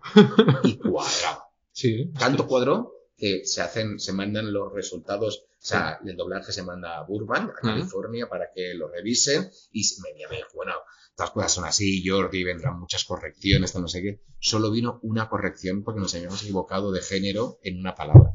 Pero solo por eso dije yo. Ah, tan mal no lo hiciste entonces. Claro, sí, pero hay que diferenciar en no hacerlo tan mal Claro. en podría haber hecho que la experiencia con el director y la película a lo mejor hubiese sido a más si hubiese controlado la técnica. Claro. Y es lo que yo reivindico. Entonces yo he doblado Harry Potter porque a lo mejor yo me gastaba más dinero en el billete de avión de Mallorca a Madrid que lo que ganaba con el propio doblaje. Sí. A lo mejor Harry Potter era ir y hacer ¡Ah! ¡Ah! ¡Ah! ¡Hey! ¡Harry! ¡Ah! Para que la gente que no sepa de quién hacías. ¿eh? De Fred Wesley, Vale. Uno de los gemelos. uno de los gemelos. Y ya está, y ese era tu curro del Sí, doblaje. no, no hablan mucho, ¿no? No, no habla mucho. Entonces yo, entonces yo pensaba, bueno, primero no le estoy quitando mucho curro a alguien, ¿no? Que es lo importante. Estoy en esta saga que me apetece mucho, etc, etc. Y me volví a Mallorca te digo, muchas veces me costaba más el billete que lo que ganaba en el propio doblaje. Pero bueno, como era participar en Harry Potter para ti. Sí, era un, cap- era, era un, no un capricho, era Sí. como, como, como, jo, pues mira qué Sí. oportunidad. Y luego sí que me abrían las puertas para doblar los juegos de, Sí. de Harry Ah, Potter sí. y ahí sí que, ay, me pasaba, a mí mejor me acuerdo estar en estudios de grabación. Gra- Una grajea Bertie Bob de todos los colores, dos grajeas Bertie Bob de todo, todo esto hasta 200. Sí, Y luego vuelvo a grabar todo para la Xbox, es un poco aburrido, ¿no? A todo trabajo. para la PS4. y te- Claro, yo me acuerdo que se iba, el, el- el técnico de sonido se iba a fumar cigarros, hasta no sé qué, y me decía, bueno, Jordi, si ya te equivocas de número, pues ya lo arreglaremos. Ya como, una grajea Bob de todos los colores, dos grajeas de Si uñas con- en de con ovejas, con. No me acuerdo, era un poquito... Y aparte cada, cada videojuego tiene una forma de grabarse distinto. Hay videojuegos que te, te hacen como una especie como de señal acústica en el tiempo en el que tiene que ocupar la voz, Sí. en otros una señal visual, entonces cada uno era su padre y su madre. Como una grajea vértigo de todos los colores, dos grajeas vértigo de todos los colores, 55 grajeas vértigo, Sí, sí. 68 grajeas. Eras fan de la, de la saga de Harry Potter. No me había leído los libros, tengo que ser sincero. A mí lo que pasa es que me gustaba formar parte de esa aventura. Y a partir yo pensaba, hostia, esto, esto en un futuro va a tener... Ah, va ah, a tener ahora algo. sí, ¿no? Claro, Eres de los que te la ves y tal. Sí, no, y aparte esa cosa que cada vez que se emite dichos o alguna película de Harry Potter me entero, porque la gente me comenta, me dice, me Sí. mandan mensajes. Y aparte, Fred Wesley y George Wesley es- son muy queridos por, la, por, por, Mm. por el público de Harry Potter y eso como mola mogollón. Entonces, ahí es cuando se mezcla lo que te he dicho antes, la Sí. suerte, ¿no? la oportunidad de decir, y ya te digo, y a lo mejor podría haber dicho, oye, mira, o me pagáis para que el billete me salga a Claro. cuenta, o si no, no voy. Pues no, yo iba y decía, ja, ja, ja, Harry, y me volvía, man. Y decía, pues ya está, ya he hecho la sexta de Harry Potter. ¿De, de qué casa eres tú? Yo soy de, a ver, espérate, que ahora me vas a pillar, no, pero Ha- Harry Potter, esto es, eh, esto es Slytherin, Gryffindor, Gryffindor. Hufflepuff y Ravenclaw. Yo soy de Hufflepuff, no, no, de, de Slytherin, no, Slytherin no, A ver, ¿de quién? malos. Según, de, ¿quieres ser la de los gemelos? Ellos son de Gryffindor. De Gryffindor, Vale, eso, de Gryffindor. La, la, la, La, espada, la, ¿no? de común. Gryffindor y tal, no sé qué, La de ¿no? Harry Potter, Ron, Eso todo mismo. esto. ¿no? Soy de. Gryffindor. También hay que ser sincero, ¿eh? Sí, sí, sí. La gente, o sea, yo no puedo irme de Harry Pottiano ahí y tal. Muchas veces a veces me invitan a estas cosas y yo renuncio a ir Sí, porque, porque, no los porque soy un poquito de impostor en ese aspecto. No puedo ir aquí de, eh, que yo conozco todo lo que sabéis de Harry Potter. No, para nada. Vale. Eh, vale, dejamos el doblaje. Eh, me he quedado antes con lo que hemos estado hablando de que te conozcan por y tal. ¿Cuál es el, la anécdota más surrealista que te ha pasado de esas que dices de que te Mm. Jordi? No, mira, la anécdota más surrealista me pasó una vez que perdí un vuelo.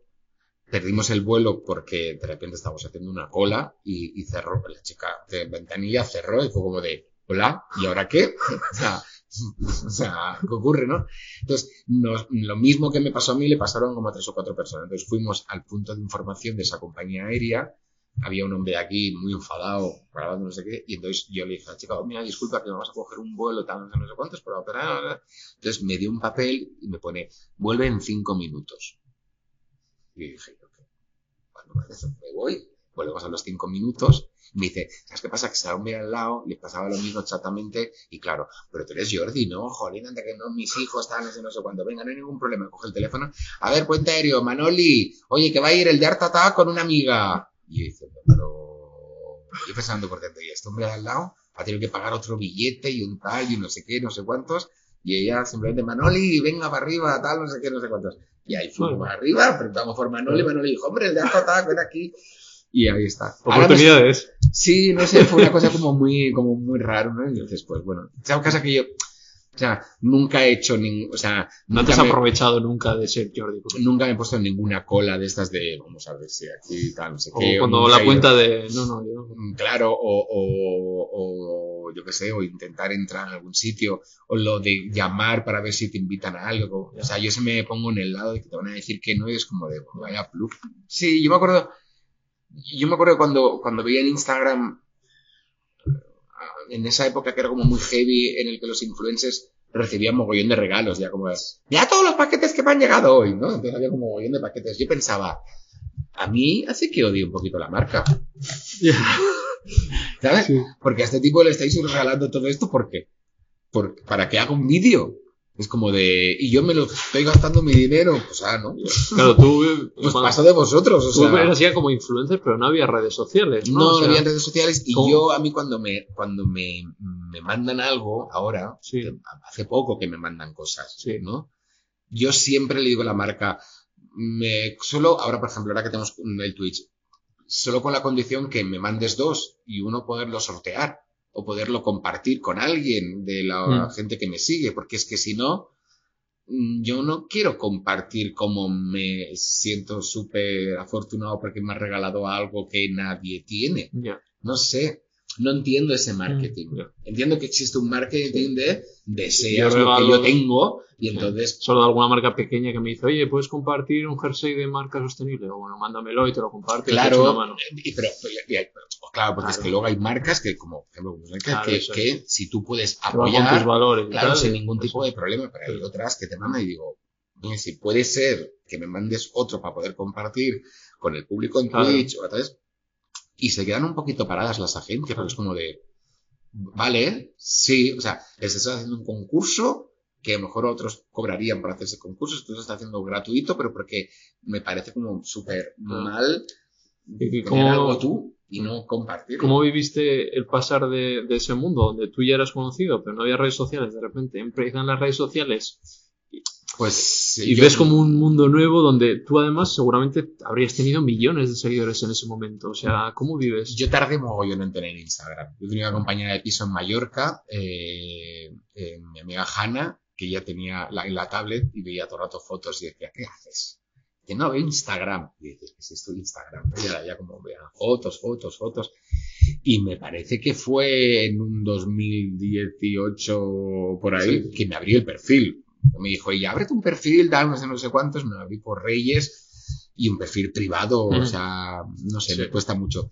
Luego, el tema, em, por ejemplo, con Twitter sí que fu- que fue, distinto. Yo me abrí el perfil de Twitter, eh, me mataron, y entonces porque me mataron de repente un mogollón de gente me reencontró, y entonces un mogollón de gente me empezó a seguir, ¿Por qué dices lo de me mataron? me mataron, me mataron en redes sociales, yo de repente estaba en Mallorca tranquilamente, y de repente pues yo estaba volviendo, me acuerdo, de una taller de manualidades, y abrí el, abrí el, el, el Twitter, y de repente veo mogollón de mensajes, mogollón de gente siguiéndome, y me habían matado, porque en una época se mataba a gente a lo mejor está un poquito como perdida, pero Claro. que a la gente le daría mogollón de pena. Entonces me mataron en un accidente de tráfico. Y ahí yo tuve que contestar, bueno, no, oye, que no, Sí, no, muchos, ¿verdad? ¿no? Sí, ya me acuerdo. no estoy muerto. Bueno, estoy muerto del calor, pero no Estaba estoy de muerto, parranda. Claro, entonces la gente, wow, ostras, Jordi Cruz, tal, no sé qué, cuánto tiempo, tal, no sé Vale, cuánto- entonces. Claro, y ahí me siguen.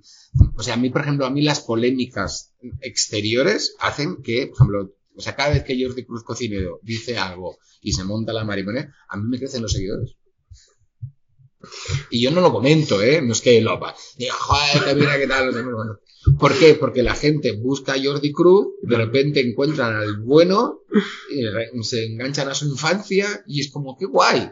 Y lo comparten, oye, que está vivo este hombre. Es una- un efecto boomerang súper positivo para mí. Y luego que yo Twitter, por ejemplo, lo utilizo para pasármelo bien. eh, y y- y la Sí, verdad que tengo es, es muy un poco hate. ahí. eh, Te gusta ahí, ¿no? Me encanta Eh, Twitter, pero me encanta porque para mí es el festival del humor. Sí. O sea, quitando la parte tóxica, la Sí. parte mala y el hate y todas esas cosas que hay gente que lo recibe, yo me quedo con la... O sea, tú ves un programa de televisión en directo mm, al mismo tiempo que lo estás viendo por Te Twitter. echas O sea, España tiene un sentido del humor. O sea, tenemos una creatividad y unas ideas tan locas que yo creo que superamos a cualquier país. Por eso funciona Twitter aquí como funciona. O sea, es que la cantidad de GIFs y de comentarios viendo una isla Sí, de los sí, famosos sí. de estas, una isla de las tentaciones, o veas- Eurovisión o, o cualquier cosa. O sea, la capacidad que tenemos de, de crear el festival de Twitter del humor, a mí eso me parece. O sea, que nos tendrían que dar una, una placa o un algo. Pero por otro lado te ha caído, te has tenido polémicas Nunca. o hate o... Es que creo que eres de las personas igual que porcentualmente menos, porque siempre habrá hate y Mm. siempre a alguien le caerás mal. Pero tú yo creo que eres el que lo reduce al mínimo y que a todo el mundo le caes bien, sea de la ideología que sea en general. Porque Bueno, yo creo que cuando hablas, cuando no te olvidas de la educación, aunque estés diciendo algo que estás en contra, sí. es difícil Claro. que alguien. Mira, el otro día, mm, hace, hace bien poco, hace como dos semanas, un cura que es Sí, bastante polémico, por tal que, colgó un tal, yo le contesté con la mayor educación que podía contestarle, pensamos de los cuantos, de ahí se creó un mundo, la gente empezó a, a comentar y ahí es cuando tú ya pierdes el control y tal, no sé, no sé cuántos, pero yo seguí hablando con esta persona y en un momento que no estaríamos para nada y le dije, oiga, no vamos a estar de acuerdo, vivimos en dos mundos totalmente distintos, yo he conseguido ser feliz, así que porque he conseguido ser feliz, lo único que le deseo es que usted sea feliz y que le vaya todo muy bien. Yo le contesto, oye, gracias por la educación, difícil, entonces, y ahí terminó la conversación, entonces, yo creo que cuando utilizas la educación es imposible, siempre habrá alguien que querrá, pero es, es bastante imposible. Yo en ninguno de esos comentarios ni me hice referencia a la iglesia, ni hice referencia a la, a la religión. Nada, simplemente estaba hablando de usted y de mí y Mm. de ya está, sin meter todas esas cosas. Porque ¿De qué eras? Que he visto la noticia, pero no... Era un tuit que él ponía distintos cinturones, Sí. entonces a, a- o sea, la iglesia, mm, el tío, en resumidas cuentas, él era, no tengo ningún problema con los homosexuales, pero por favor, celibato, porque el sexo que practicáis, esto no tiene lógica. Entonces, juego- hacían el juego este de, pues, dos cinturones hembra y hembra, dos cinturones macho-macho, y Ah. uno hembra, este es el que encaja y este es el que funciona. Porque con hito. los otros, si hay un accidente en el avión, te vas a morir. es lo que, entonces, él ponía, em, os animo a que lo copiéis y lo compartáis. Entonces yo le dije, pues yo le animo a usted a ser mejor persona y querer al prójimo. Y creo que con tweets como este no va usted en buen camino. Y él me contestó, ¿por qué opina usted esto? Y yo dije, "Hombre, porque creo que hay demasiado odio. Y ahí la gente ya empezó a decir, no, porque el odio es lo que usted piensa. Y es como de, volvemos a lo ¿Y mismo. él reflexionó? Sí, sí, reflexiona, pero volvamos a lo mismo. Es que Twitter no es el foro donde poder discutir las No, no, cosas. no, el peor sitio. Claro, entonces hay gente que cree que sí, que ese es el lugar. Entonces yo siempre pongo el mismo ejemplo. Es como si tú entras en un bar que no conoces a nadie, te subes encima de la mesa y dices, Franco, bla, bla, bla, la, la, la, la. Pues lo más probable es que alguien del fondo se levante y diga, usted es un gilipollas, ¿no? Y entonces otro de la otra esquina Claro. que no conoces a nadie diga, no, el gilipollas es... Claro. Pero si tú vas Y- a una Y tú mesa, estás ahí. claro, pero si tú vas a una mesa de gente que conoces y dices, Franco, tal, no sé, no sé cuántos, los que están en la mesa porque te conocen dirán, mira, ya está con sus bromas, o mira, así piensa él, pero que en otras cosas buenas también, ¿sabes? Y se queda ahí. El tema es cuando uno entra en Twitter y luego que de repente parece ser que la gente famosa tiene la obligación de opinar sobre todo Claro. y de dar su opinión. O te dicen, oye, di algo, ¿no? También. Claro, dices, oye, perdona, que es que volvemos a lo mismo. Mm, famoso es el que ha... con- O sea, Sí. primero definamos el término de famoso y luego no tenemos por qué opinar, Mm. ni tenemos esa necesidad. Otra cosa es decir que la gente quiera, oye, no, o sea, si tú quieres, pero, pero no, te, no, no, no existe eso. Sí, esa presión de pasar lo de Ucrania, oye, venga, ¿no subes un- una historia? Totalmente. Lo hablaba con Ger, yo creo que decía, pero ¿qué, ¿yo que soy historiador o qué? Si, no, si no es el contexto, para hablar mal no hablo. O rápidamente poner un pray por París, o un pray por no sé qué, un pray Que lo por puedes no sé- sentir, pero no tienes la obligación. ¿no? Totalmente, no tener obligación. Y luego, lo que creo que sí que tenemos la obligación, por el altavoz que tenemos, Mm. es, antes de publicar, informar. Claro. Si Porque lo es subes, La clave de todo esto. para que no haya la- fake news y... Claro, es el conocimiento, es el saber. Y hay de ciertas cosas que aún no puedo opinar públicamente, sí que puedo opin- opinar en mi círculo y de forma privada, porque estás en, unas- en un ambiente de confianza y si metes la pata alguien te puede decir, creo que estás equivocado y te lo revoca y entonces tú estás, pues es verdad, no sé qué. Pero hay ciertas cosas que, que, que yo aún no tengo la suficiente información como para utilizar, no utilizar, pero eh, ese altavoz Jolín, que son 140.000 seguidores que tienes, que es mucha peña. Entonces, ahí sí que existe una responsabilidad. Y esa responsabilidad yo creo que mucha gente que dice, yo no tengo ningún tipo de responsabilidad. Yo, yo digo lo que me da la gana y tal, no sé, no sé cuánto, porque aparte yo no te... Y dices, Claro. pues sí que la tienes. Que Que eso opino, gusta el periodismo para, para posicionarte en algún sitio, ¿no? Para... El ser humano necesita etiquetar. Sí. Entonces... Y los medios necesitan etiquetar Claro, para, para, saber, este es de dinámica. izquierdas, no sé, pero dime, por eso siempre las entrevistas se Mira. Yo después de esos tweets, que te digo contra, o sea, que estuve así con... Esto es mi móvil, ¿no? No, no, Ah, por yo. arriba. Digo, ya ves si me tengo puesto la alarma. Eh, luego salían los artículos.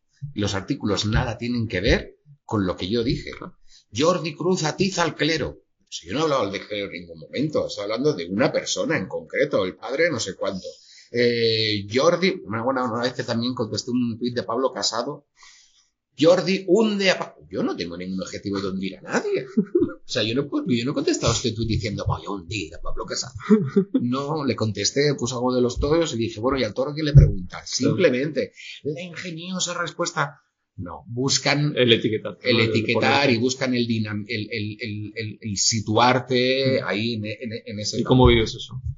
Pues paso, paso, porque también... Claro, luego a la hora de poner algo te lo pensarás dos veces igual, ¿o no? Mm, No, o sea, solo pongo lo que realmente creo que soy responsable de lo que estoy poniendo y que puedo cargar luego con la responsabilidad de lo que he puesto.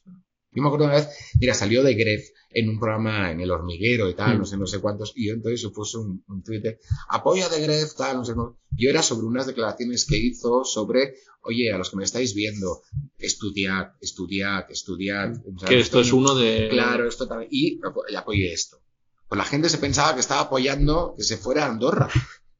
Entonces, hay una frase que es fantástica y que invito a la gente que se la grabe aquí, que es, no aclares que oscurece. Y es así. Ya. A veces intentas aclarar las cosas y lo oscureces mucho más. Entonces, ¿qué necesidad tú tienes de aclarar algo si tú sabes perfectamente qué es lo que has querido comunicar? Ya. A veces va acompañado, parece que quieras agradar a todo el mundo. Oye, es que mundo... No, no, no, que no soy así, Claro, ¿eh? O dar explicaciones. Claro, que, oye, que no te confundas, ¿eh? No- A mí mi gente, sabe cómo soy, o sea, a mí me han dicho que me he drogado, que me he pegado las fiestas del siglo. Yo sé perfectamente lo que he hecho, lo que he dejado de hacer y mis amigos lo saben perfectamente. Entonces, yo es lo único que necesito. Sí, hablando de noticias y tal, quería preguntarte por la famosa Claro, noticia de... claro, Tú haces unas declaraciones de, bueno, que ibas de empalme o a, sin que fui dormir a Palme alguna vez. alguna vez. Ah, y, vamos, que, Eso se transformó. Jordi Cruz hizo todo Club Disney en Palme. Sí, dices, y joder, poco que menos cinco que años. parecías el Maculkin este de solo en casa, ¿no? Totalmente, De claro. y aparte- drogas y, ¿no? claro, y Fíjate, aparte, aparte, eh, ir de empalme parece ser que tengas que ir puesto. Mm, vamos, así.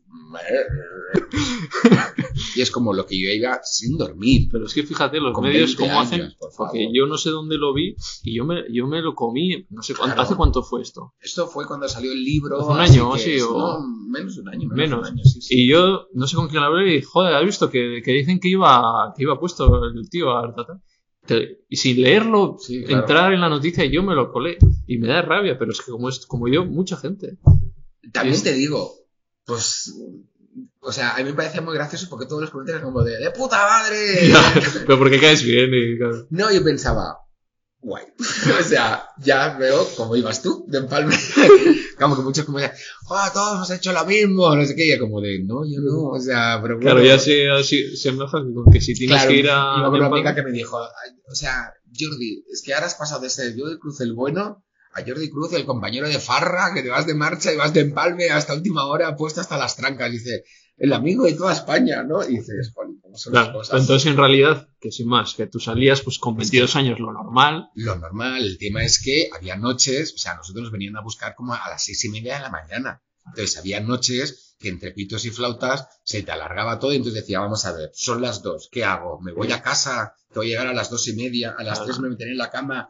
¿Voy a ser incapaz de dormir porque dentro de dos horas? Oye, Sí, pues sigo aquí, despierto, a las seis llego a casa, me vienen a pero te buscar. controlabas, no ibas Claro, por los pero- suelos, ¿no? Pero ¿cómo, cómo iba a ir? O sea, o sea, ¿cómo voy a ir a presentar un programa en directo para niños a las 6 de la mañana, todo puesto.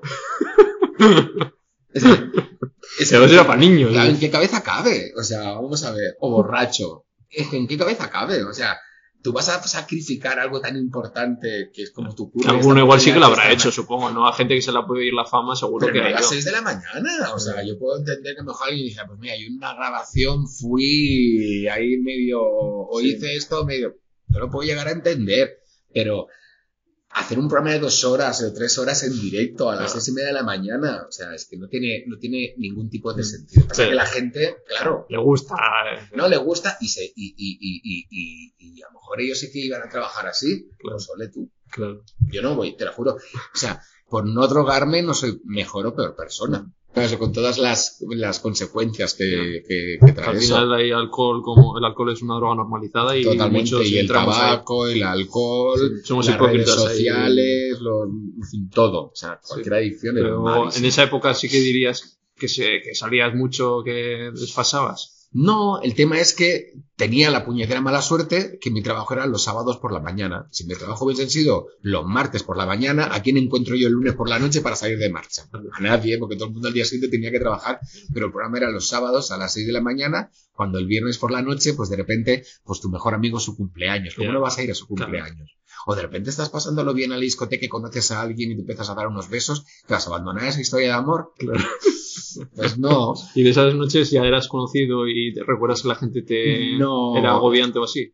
Es que te voy a decir lo mismo de antes. O sea, yo siempre he llevado muy desconectado el, el, el, el- ¿cómo se llama esto? El que, la gente te Sí, reconozca. pero sí que te reconozco. sí que te reconozco. Supongo. Mis amigos sí que lo notaban. Sí. Joder, mira, joder, la gente que pesada, tal, no sé, no Ah. sé cuántos. Fotos o que sea. No, Entonces fotos igual no tampoco, había no, ni el, fotos, que te, ¿no? el que te están mirando, Ah. ¿no? el que te están mirando y, y mira y lo que haces. Y yo decía, no, me da igual, o sea, lo que no voy a dejar de hacer, mm, lo que me apetece hacer. Y me acuerdo, mira, yo me acuerdo de un amigo que una vez me dijo, pero Jordi, ¿qué haces? Ten cuidado, tal, no sé qué. Y dije, "Oye, yo lo que no voy a hacer es sacrificar mi vida por lo que vaya a pasar con mi carrera. Ya, que O te sea, estás dando el lote con alguien y cortarte Claro, por... O sea, yo qué, yo qué, o sea, ¿qué va a pasar? No sé, a lo mejor Bueno, por lo menos no había años- móviles, qué suerte. Claro, también es verdad, pero a lo mejor dentro de tres años no voy a estar haciendo nada de televisión, entonces ¿qué vas a dejar de hacer cosas Ya. por mm, lo que... mm, no, y aparte no estoy haciendo nada malo. O sea, siempre soy muy consciente que no estaba haciendo Claro. nada malo. Claro. Entonces, pues ya está. Y ya te digo, y nunca me, nunca me he querido defender de si tomas drogas, si no tomas drogas, Ya. tal, no sé, no sé cuánto. Es como, Ya, tú no has salido, o sea, has explicado en algún tuit de, oye, que yo no... Claro, no, no, no, no y aparte, hecho. nunca. Claro. O sea, nunca. Y son esas cosas que nunca las he dicho o nunca las digo ahí porque parece imposible, pero es real. Y las cosas son así, o sea, nunca me he tomado una raya, nunca me he tomado una pastilla, eh, nunca he probado ningún... Hmm. Ya, habl- ya no hablemos de todas esas cosas ya más sí. tecnológicas que yo flipo, me decían, no, esto es anestésico de caballos, que decía, pero este Claro, pero la gente puede pensar ¿en que serio? te movías en el mundo de la televisión y pero es, es que, cierto y- y sí que ahí había sí gen- no, no, que y obvio que había gente alrededor que sí que tomaba. O sea, tú lo has visto. Claro, obvio, o sea, es que vamos a ver, o sea, no, no- o sea, no estábamos viviendo en ningún otro, en Sí. otro lugar, o salir de fiesta, o estar en lugares, o, o vivir la noche. Que te han podido ofrecer y... Claro, pero oye, pero no. Claro. No, pero, pero porque tenía siempre como muy claro, primero, que no las necesitaba, porque tenía toda la energía del mundo, y era el primero que se iba de after y de reafter y no sé qué, y estaba en el último Sin after, trampas, ¿no? y estaban todos compañeros ahí, Y yo decía, ¿para esto? ¿Para esto os habéis metido toda esta mierda en el interior que os va a tardar dos o tres días en, en, en, en, que lo soltéis? Y yo seguía ahí. Mira, me acuerdo una vez, en un, en, un feed, eran como las 6 de la mañana, estaba pinchando hot shit, yo estaba encima de un podium, pegando unos botes como un descontrolado, comiéndome un kebab de pollo así a lo loco ahí. Ahora, a las 6 de mañana tenía un hambre que no podía comer, o sea, después de haberme bebido medio festival, tenía mucha hambre. Y me viene una amiga y me dice, ¿te está mirando todo el mundo con una cara de odio? Claro, estaba todo el mundo ahí. Y me veían ahí, que yo estaba... Aparte me acuerdo ese momento de felicidad de estar con el, con el, El kebab. con el que va bailando hot chip encima de una plataforma, wow. Y ya está. ¿sabes? Y me acuerdo que fui de las últimas personas que salió de ese festival porque había un puesto de patatas fritas y yo, patatas fritas, fuera del hambre. Y claro, me decía la mujer, ¿este, este loco? Pues ya, aquí nadie que quiere, nadie quiere probar ni un bocado porque va todo el mundo ahí a- Claro.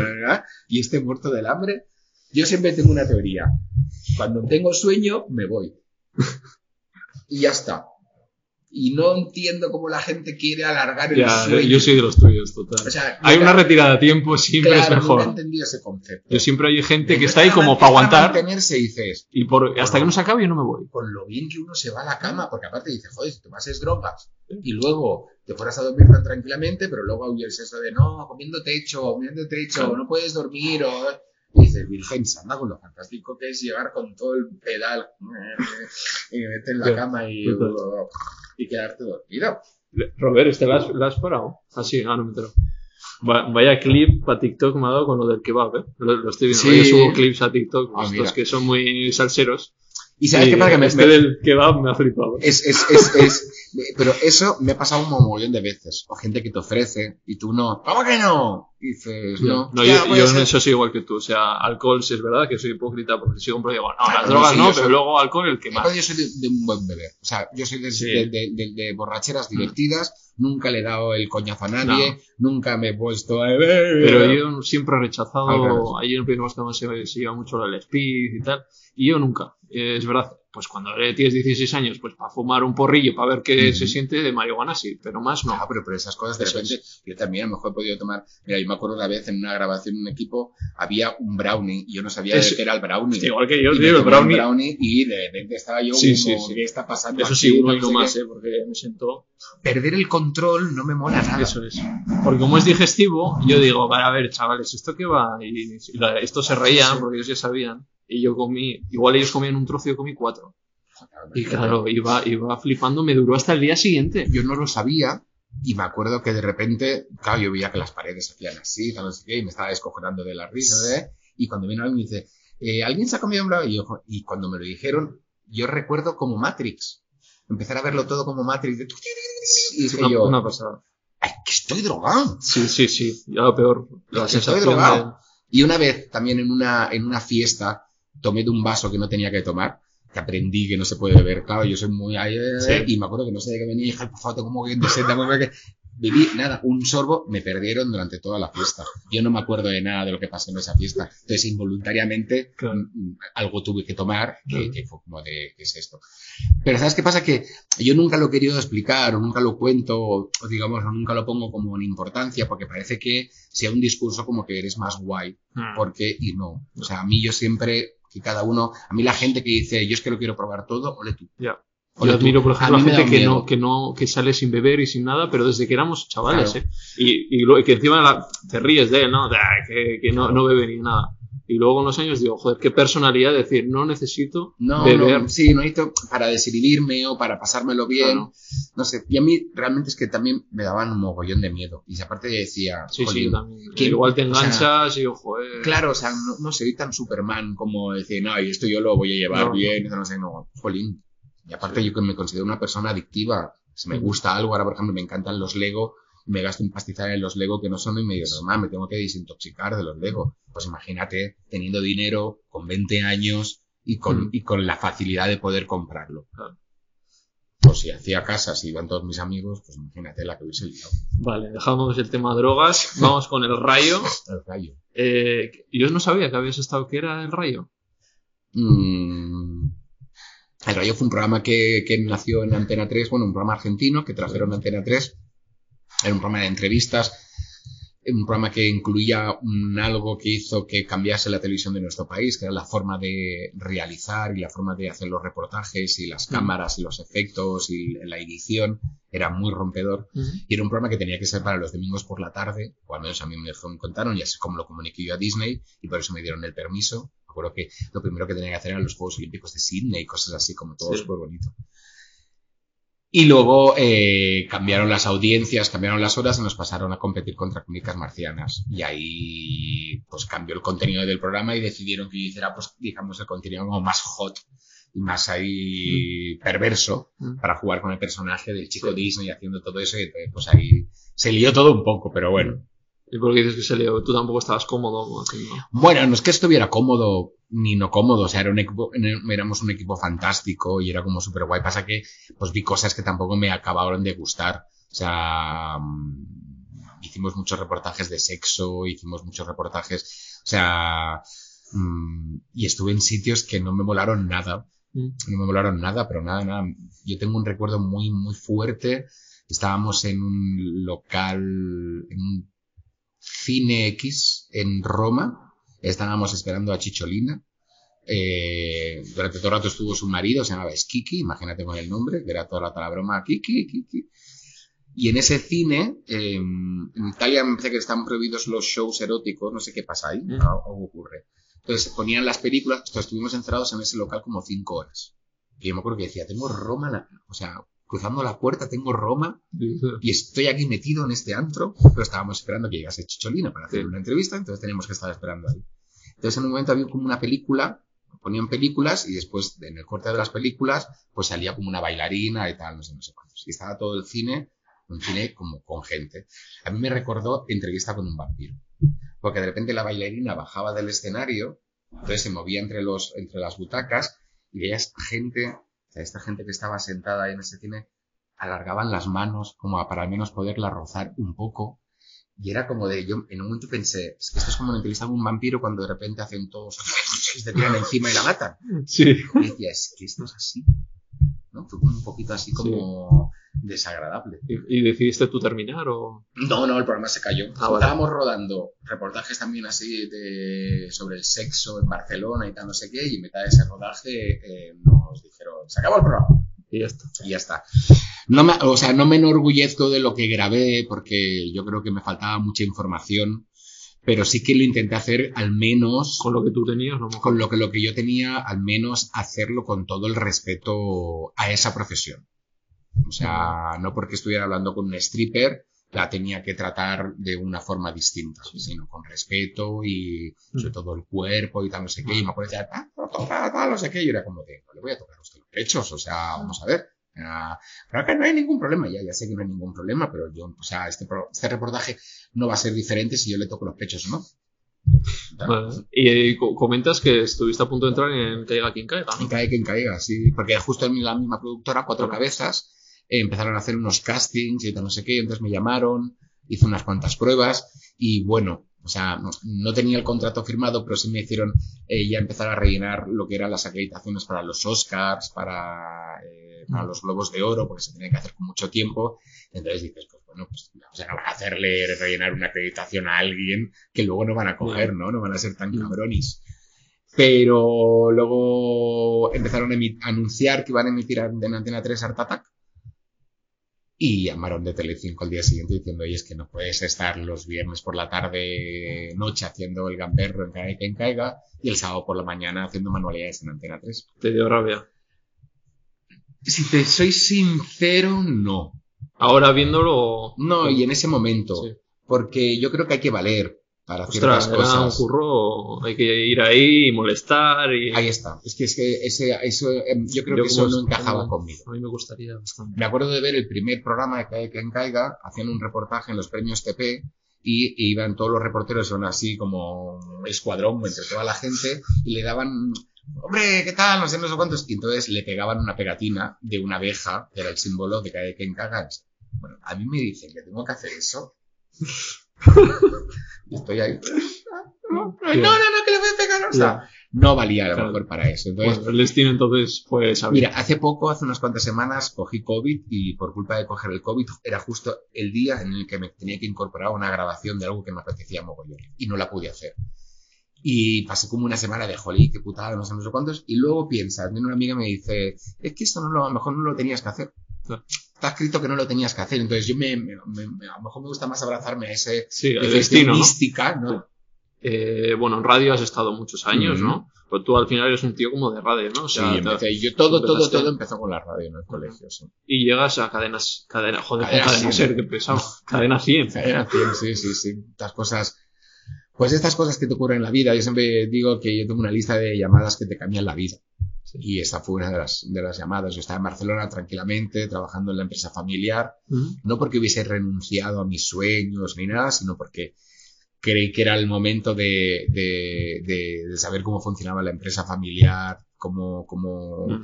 y sobre todo hacer feliz un poquito a mi padre que quería que estuviéramos todos juntos en el mismo barco, ¿no? Y entonces, si tampoco estás haciendo nada de importancia, ¿por qué vas a...? No, no, no, no, no pasa absolutamente nada. Y estando ahí en Cadena 100, estando en Cadena 100 me ofrecieron una de las oportunidades más tochas que me han ofrecido en mi vida de trabajo, pero dije que no, porque Sí. hacía justo un mes o un mes y medio que había llegado a Barcelona con toda una mudanza, no sé qué. Entonces yo miraba a mi padre y pensaba, ¿cómo le voy a decir a este hombre ahora que me voy a meter en este tocho programa que va a cambiar de vida absolutamente?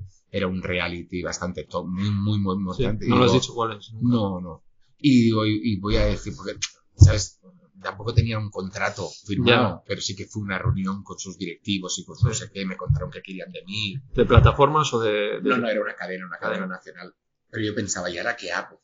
Claro. O sea, ahora me acuerdo que, que era Navidades y nos íbamos a Disneyland París y mi padre nos había regalado el viaje a todos juntos y digo, ¿y qué hago ahora? En mitad del mundo de Mickey le digo, papá, que, que me vuelvo al mundo de la tele. Y dije, no, no puedes hacer eso. Entonces no lo hice y justo un año después me llamaron de Cadena 100 y ahí dije, ahora sí. Ahora sí, porque ya ha pasado un año, ya sé cómo funciona la empresa, ya he visto Sí. lo que puedo hacer, lo que no puedo hacer, lo que puedo aportar, lo que no. Y, en- y esto sí que tiene, tiene algo que me llama mucho la atención, porque era algo continuo, música, ¿no? algo También, ¿no? Claro, la música, era hacer Radio Fórmula, una emisora nacional, nunca lo había hecho. Me llamó mucho la atención, se portaron muy bien conmigo Mm. al principio. Eh, no. No, me refiero, adelanto, adelanto. no, me refiero al principio porque Sí, estamos, porque estamos hablando del momento, sí. Sí, y, y ¿sabes qué pasa? Y porque cuando iba a entrar en cadena 100, eh, de repente mi padre se empezó a encontrar mal, se hizo una prueba y la prueba pintó muy mal. Entonces yo me fui a Madrid y diciendo, oye, mm, lo siento mucho, pero yo no puedo estar aquí de lunes a viernes. Sí, Eh, el ánimo... tengo que estar con mi padre y tengo que ayudarle porque es- estábamos convencidos de que pues tenía cáncer o algo, porque Sí. esa prueba pues tenía pinta de salir muy mal. ¿Esto qué año era, por Dios? Pues eh, no te sabe decir, pero yo creo que el 2016, Ajá. 2017. Y te dijeron, bueno, pero ¿y los fines de semana?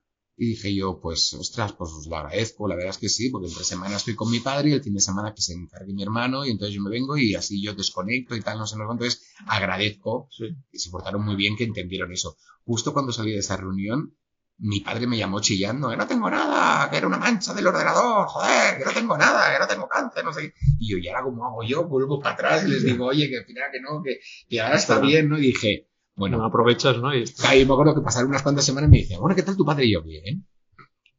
Y yo, "Ah, ay, ay, bueno, bueno, vamos bien, vamos bien. Las cosas van bien. y luego ya al, al pasado el verano me dijeron, para yo que queremos que vengas aquí de lunes a viernes. Y yo creo que mi padre vio también eso de, jolín, a la primera de cambio no ha salido corriendo. Ya. Sino que, ha- y yo he trabajado, durante 12 años estuve trabajando de lunes a viernes en la empresa familiar. El viernes me cogía un tren, me iba a Barcelona, a Madrid, hacía el programa por la tarde el viernes, Wow. hacía el programa el sábado, hacía el programa el domingo y el domingo me volvía al mediodía, llegaba por la noche, tarde a lo mejor pinchaba en los churros con chocolate o hacía algo de qué, y luego el lunes otra vez a trabajar, lunes, martes, miércoles, o sea, así casi todo, para unos cuantos meses. Vale, luego hablaremos de tus padres y tal. Eh, y bueno, con Cadena 100, eh, comentas que hay un momento que tú entras ahí para, bueno, la temporada que viene, y no, no hay temporada para ti. Muy fuerte. No me lo esperaba. Primero no me lo esperaba porque eh, veníamos del confinamiento y yo durante todo el confinamiento trabajé y trabajé presencialmente en la radio.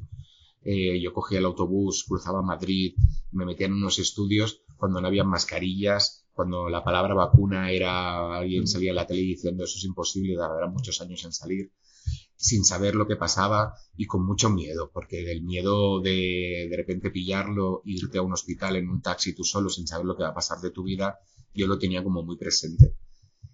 Después de todo ese esfuerzo, después de haber tenido la fantástica idea de crear el Resistiré, Luego lo... que lo que hizo que, hizo que Cadena 100 de repente tuviese yo creo que uno de los Sí. éxitos más importantes en toda su vida. Luego de seguir haciendo un programa online que se llamaba After Work, que funcionaba muy bien y que conseguía... Pues no entiendes cuando entras en un despacho y te dicen, oye, los objetivos pues no los hemos llegado a cumplir, así que se termina la aventura. Wow.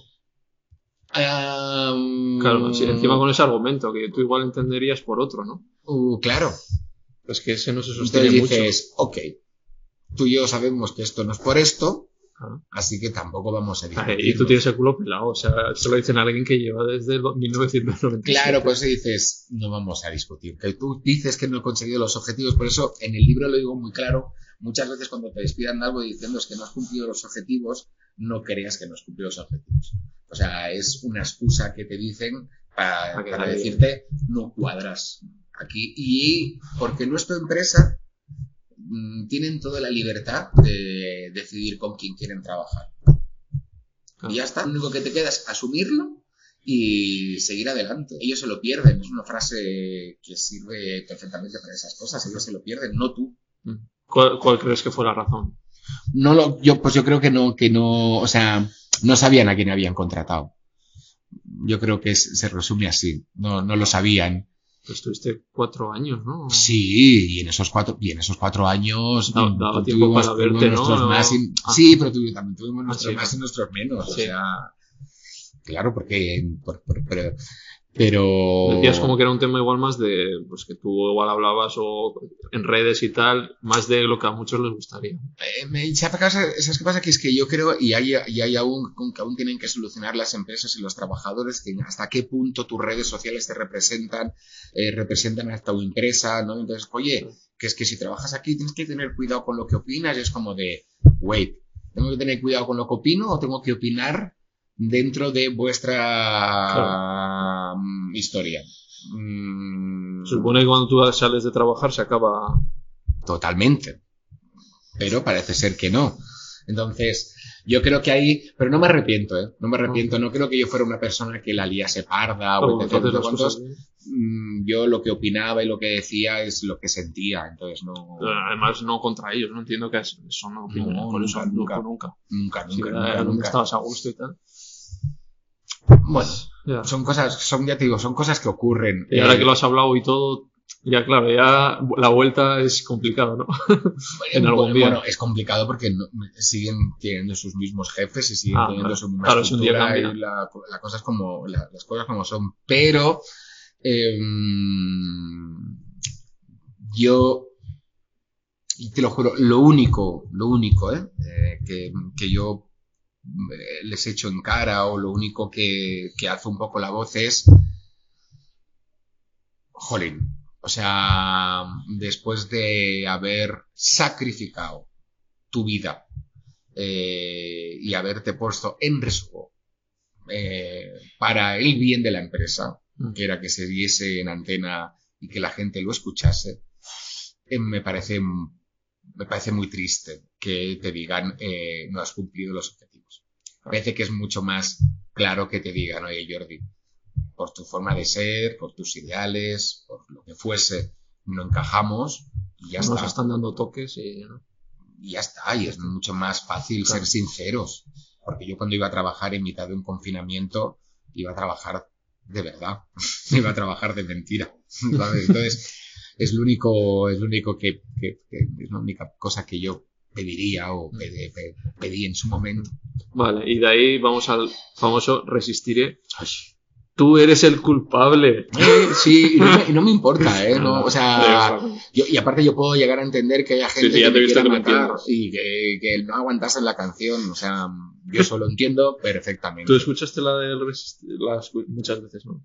Y te cagaste un poco que porque yo la hice, o sea, yo, a ver, yo la hice, yo tuve, yo fui el ideólogo, yo tuve la idea y, y tuve la idea de, de programarla y la idea de hacer una versión nueva, pero luego, luego los designios de esa canción y Que cómo- se repita 150.000 veces no es tu eso culpa. no era decisión mía, eso ya era una decisión más de la cadena y etc.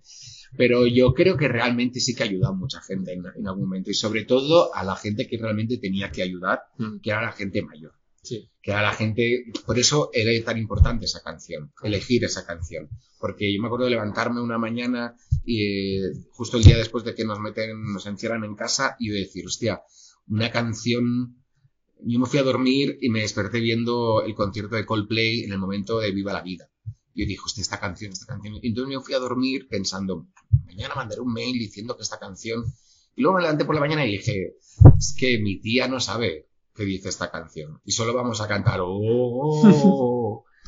En cambio, una can- me vino a la cabeza, de repente me vino a la cabeza Resistiré. Y dije, es que tiene la letra muy impactante y luego es una canción que solo con las primeras notas muchas Emociona, generaciones la ¿no? van a reconocer. sí.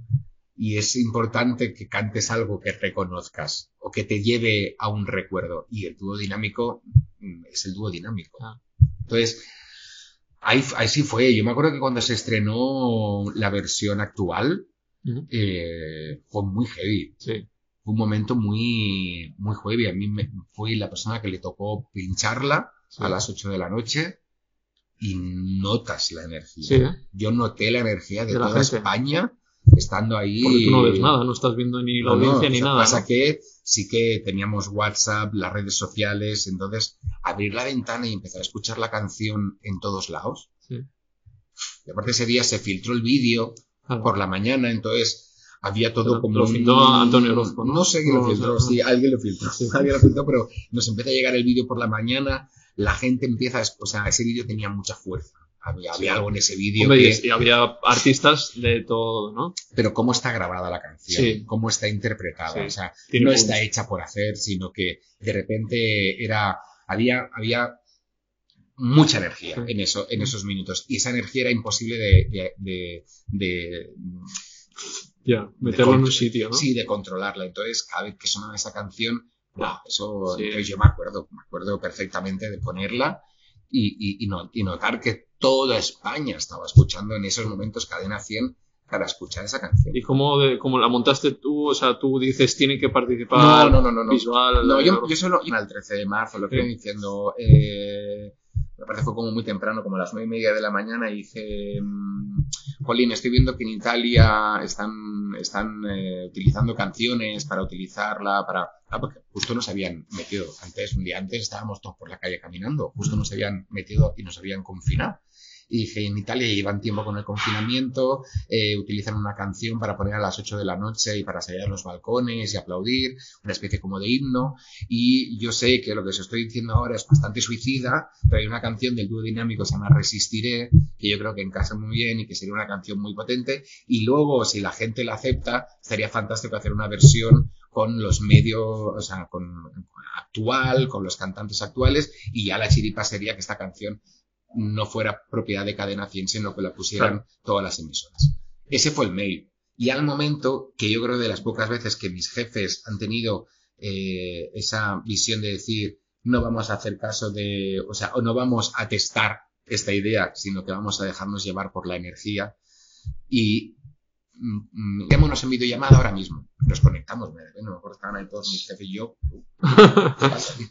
Jordi, cuéntanos más, tal, no sé, no sé cuántos. Y ese día, a las 12, a las 12 del mediodía, me acuerdo, se puso por primera vez el Resistiré, pero del dúo dinámico en cadena 100. Una canción del año 80 y algo. Se puso. Y a las dos semanas, o a las tres semanas, se consiguió la versión Montarla, actual. Pero luego cuando salió la versión sí que hicimos todo un documental y me encargué de, hacer- de, de montar todo el documental, de hacer todas las entrevistas a todos los artistas para ver cómo se había grabado esto, porque claro, fue todo un, todo un ejercicio, había un maletín con una grabadora corriendo por todas las casas de España donde estaban los cantantes, claro, porque no podían salir de su casa y ir a un estudio. Claro. Entonces el productor hizo una, maleti- una maleta con todo un, un, eh, ¿cómo se llama esto? Un- unas instrucciones para desinfectar el micrófono, tal no sé qué, cómo lo tienes que colocar, cómo lo tienes que poner. ostras. Toda una, toda una movida y cada uno, unos mm, cantando con edredones alrededor, otros tenían el propio estudio y entonces podían grabarlo desde ahí. Entonces, ya te digo, la canción tiene una energía. Sí, eso sí, sin duda. Vale. Hablando de, de, eso, de las nuevas redes y de Twitch, ¿y cómo ves ese periodismo clásico versus nuevas formas de comunicar? ¿Eres de los que se queda...? Yo, sabes, ahora que lo que yo no entiendo es, eh, o sea... ¿Dónde está la, ¿Dónde está el problema? Bueno, ya sabes, Juanma Castaño... Sí, o sea, o sea, no entiendo qué haces defendiendo tu propio fuerte en lugar de ir al fuerte contrario, ¿no? Y decir, oye, ¿qué hacéis? Como Ciro López, ¿no? Claro, ¿qué hacéis? O sea, ¿cómo lo hacéis? esto? Y, y, y aprender e intentar hacer... No, es que yo eso no sé que yo no entiendo. Y bueno, No, y aparte es como, ¿por qué le dan...? Pues vamos a ver, o sea, porque esa persona es libre de decidir con quién habla o con quién no habla. ¿por qué va Messi con él y no conmigo? Pues chico, pues, pues, pues, pues... Igual hay que reflexionar. No, pero a lo mejor sus hijos ven a Ibai y tal, no sé, no sé cuánto, entonces lo sienten mucho más cercano. No es porque no le vaya a preguntar, y no creo que no es porque no le vaya a preguntar, que a lo mejor Ibai te pone mil veces más aprietos. Sí, pero de Eh, otra O sea, yo, hago preguntas. de otra forma. Pero de otra forma. Claro, de otra forma, sí que no, no, no es que de repente que te haga una entrevista Ibai, es que eso va a ser una balsa de agua, tal, no, No. Lo que sí que es cierto es que, por desgracia, en este país, muchos medios de comunicación no son 100% libres porque tienen unos acuerdos de publicidad y tienen unos acuerdos para poder sobrevivir que hace que eh, cierta información vaya por un lado o vaya por el otro. Entonces, sabiendo eso, hay ciertas personas que no quieren formar parte de Porque esa... saben que va a ser una encrucijada. Eso mismo, entonces, señor, entonces el problema no lo tienen los otros, el problema lo tiene usted porque está trabajando en un sitio en el que existen estas condiciones. Vale, pues vamos con la sección de tres nombres. Y el primero, hilando con esto, es Netflix. Netflix. Entonces, Jolín, libertad absoluta. O sea, hemos tenido una libertad. O sea, yo te lo juro, al principio pensé, ostras, esto va a ser, mandamos el guion, revisamos el guion, esto lo tenéis que cambiar, de esto no podéis hablar, revisamos el guion. Nunca, nunca. libertad absoluta. Libertad absoluta. ha sido cuando más libertad has tenido en Mm, Yo creo que sí. ¿eh? programa. de- Yo creo que sí. Y, y, y aparte, trabajando mano a mano con Karen de Wisconsin, como la llamamos nosotros, que ella sí que forma parte del equipo de Netflix, que Sí. forma parte, que tiene, eh, o sea, le paga en Netflix, ¿sabes lo que te quiero decir? Su trabajo está ahí. La libertad que hemos tenido y sobre todo la ausencia de falsedad, eh, eso ha sido lo mejor. Mm. Porque este mundo en el que a veces nos movemos eh, los presentadores o los comunicadores, hay un elemento como de falsedad.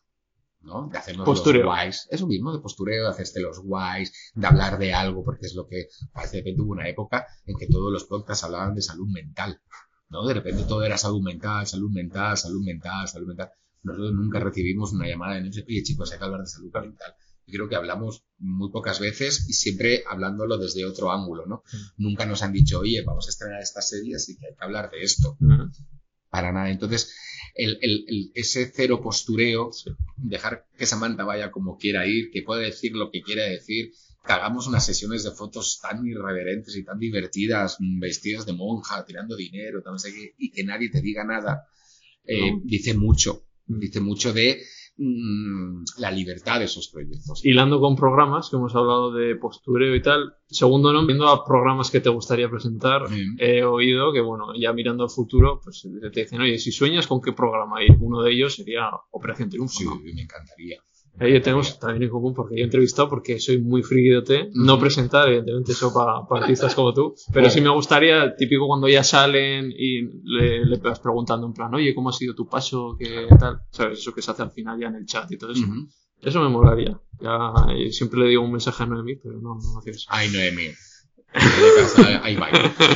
Eh, imagínate, en un futuro igual estamos los dos ahí, quién sabe. Bueno, mira, oye, yo por mí encantado. Pero te gustaría entonces. Sí.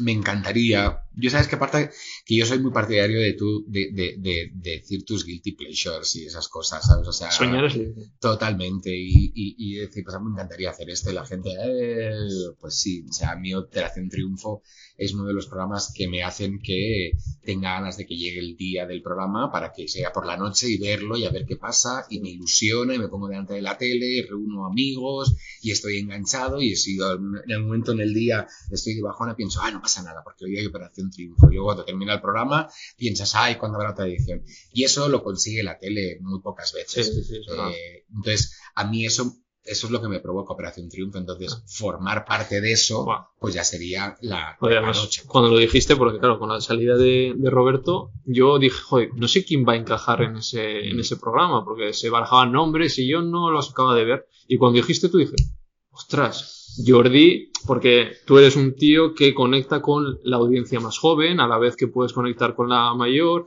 Eres, un tío que cae bien como Roberto y digo, ostras. Yo creo que va a ser muy complicado, porque seguro que habrá gente muy, mucho mejor, pero con muchos mejores contactos, mucho mejor. Eh... ¿Tú crees que va por contacto? Sí. Hombre, al final es una cadena la que la productora puede proponer. Pero, tú la estás en una que conoces a Tinet, ¿no? Sí, no, no, y aparte tenemos muy buena relación y son fantásticos. pero eso te digo que no se puede decir, oye, nosotros pensamos que Jordi lo haría bien, pero una cadena, al final lo que piensan son su audiencia y dicen, no, nos conectamos a un, cara más de la cadena, o que le, lo que hablábamos antes, o que dé un aspecto como tal, no sé. Vale, vamos. No, es fabricado, ¿sabes? Tercer nombre. Eh, ¿Tú ahora tenías, tenías perro ahora? Sí, tengo, tengo dos perros. La que falleció. El que... Falleció mi perra Lola, pero hace ya 12 años, justo Te quería preguntar por nombre perros, pero ya vamos con, con Lolo. Fantástico, fantástico, porque pasa que mira, yo creo que es eh, como todo en esta vida según la edad en la que te, te toca. Yo hubiese disfrutado mil veces más de Lola ahora, que ahora, por ejemplo, como disfruto de Tokio y de Banana, que son mis perros, porque ahora tengo como mucho más tiempo, eh, me apetece mucho más estar en casa, no soy un cabra loca como en esos tiempos, y aparte ahora existen muchas herramientas, gente que te pasea los perros, gente que tiene sus guarderías en casa, etc. En esos años, en el 97, 98, no habían paseadores de perros, las guarderías eran sitios donde tú dejabas el perro en mitad de la montaña, yo una vez solo lo dejé una vez a Lola y me llamaron al día siguiente que había hecho un hueco y se había pelado todas las patas porque se había intentado escapar y fui corriendo a buscarla y tal, no sé qué. Y ahora mis perros, por ejemplo, cuando me voy de viaje se quedan con unas chicas que tienen una especie como de guardería en su propia casa, entonces los perros duermen con ellas en la cama, están ahí, entonces no están en ninguna jaula ni en ningún sitio donde de repente les hacen unos paseos, sino que están ahí con más perros conviviendo. Y, y, cuando yo ahora me tengo que ir a trabajar o lo que fuese para asegurar que todos los días salgan y que tengan un paseo importante, pues tengo unas chicas que vienen a casa y los sacan a pasear todas esas cosas en ese momento no existían. Entonces, en esa época estás como medio loco y vas a un sitio a otro y es, oye, te dejo a Lola, me la cuidas unos días, ahora vuelvo, tal, no sé qué. Entonces la perra, la pobre, iba de una para Pero, mira, yo creo que fue feliz y fue una perra muy querida, muy cuidada. Te ayudó mucho a ti.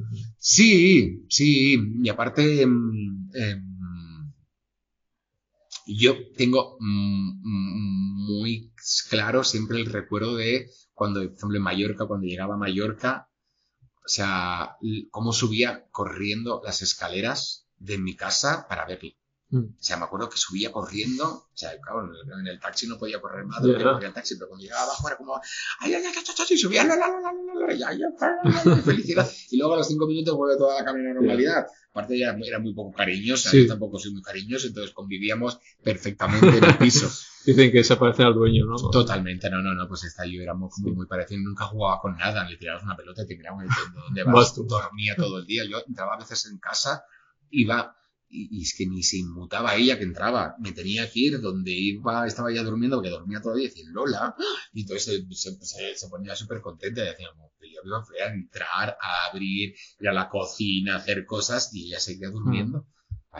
¿Y cómo viviste, cómo viviste su, su, vida? Pues sabes qué pasa que eh, yo hacía poco que había perdido a mi madre con, por cáncer. Y entonces cuando de repente voy al médico, o sea, me levanté una mañana de domingo, eh, salimos a pasear, estamos tomando algo, y entonces era un Sharpei y tenía como un mogollón de arrugas, no sé qué, entonces y de repente toqué y había una especie como de bulto y dije, ¿qué será esto? ¿no? Y cuando le digo al médico me dice, tiene cáncer. A mí me dejó muy impactado, yo no sabía que los perros tenían cáncer. y es de lo, de lo- mayoritariamente de lo que suele Sí. fallecer, de Sí. tumores. Sí, mi gata falleció y también por, por tu... Y yo no lo, yo, yo lo de mi madre lo había asumido todo bastante bien. Esto me vino como de sorpresa, ¿no? Y entonces aparte fue una, fue un, fue un cáncer bastante chungo y entonces Sí. le crecía muy rápido, la operamos, pero al momento le siguió creciendo. Entonces, y a mí me dieron, o sea, mm, yo siempre lo digo, soy una persona, creo que soy una persona bastante fría, eh, bastante realista a la hora de tomar las decisiones. O sea, vivo en un mundo de fantasía, pero sin olvidar que la realidad es la realidad. Y me acuerdo que cuando la empezaba a llevar al veterinario, el veterinario me dijo, mira, no hay mucho más que hacer, o sea, si quieres la podemos volver a operar, pero el tumor volverá a salir en otra parte, etc. Entonces me dio un consejo súper bonito que yo siempre le doy a todo el mundo que tiene mascotas y está en ese tramo en el que la mascota empieza a estar mal y otras cosas. Me decía, tú coge un calendario y si el día lo tiene bueno Lola, en el calendario pone un sol. Y si al día siguiente, pues, no tiene apetito, no quiere hacer muchas cosas, estamos en unos cuantos, pues pones una nube. Y si un día lo tiene bastante malo, pones un trueno.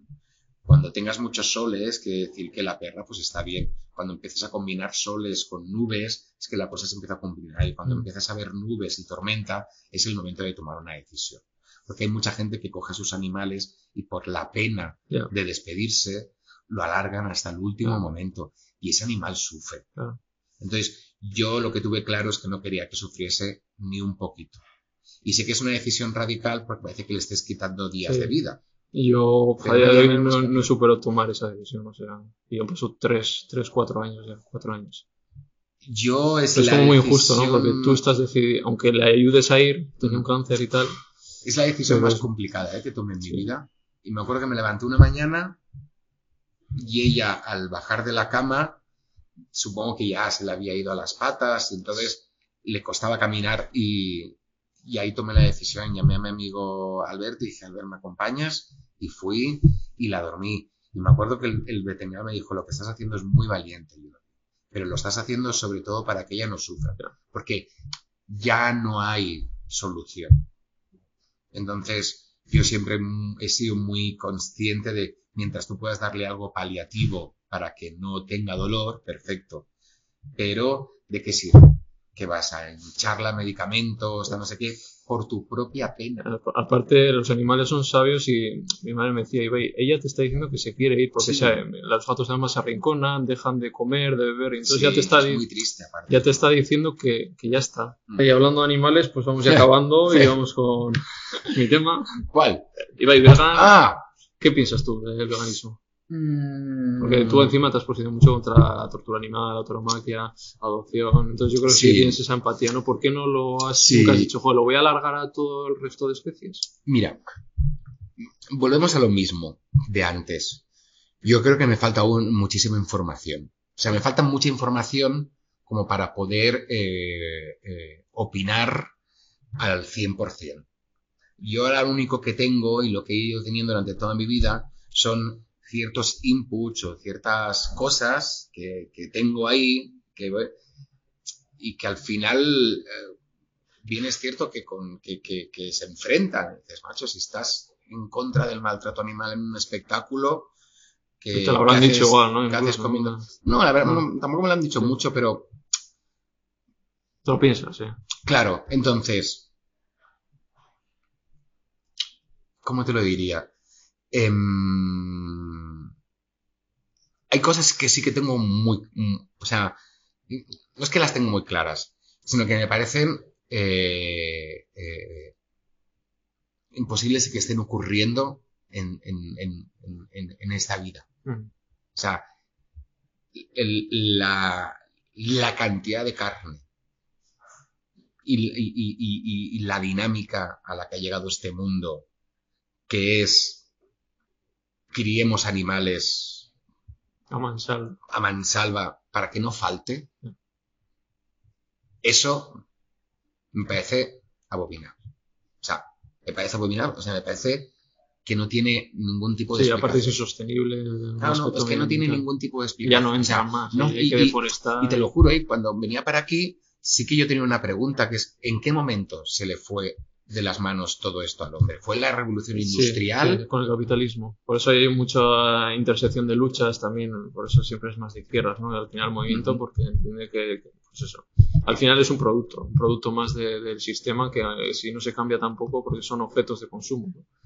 Entonces, terror. No me, no me, no me, no me entra en la cabeza como ya, ya, y ya cuando hablamos de eh, Tauromaquia, pieles, ¿no?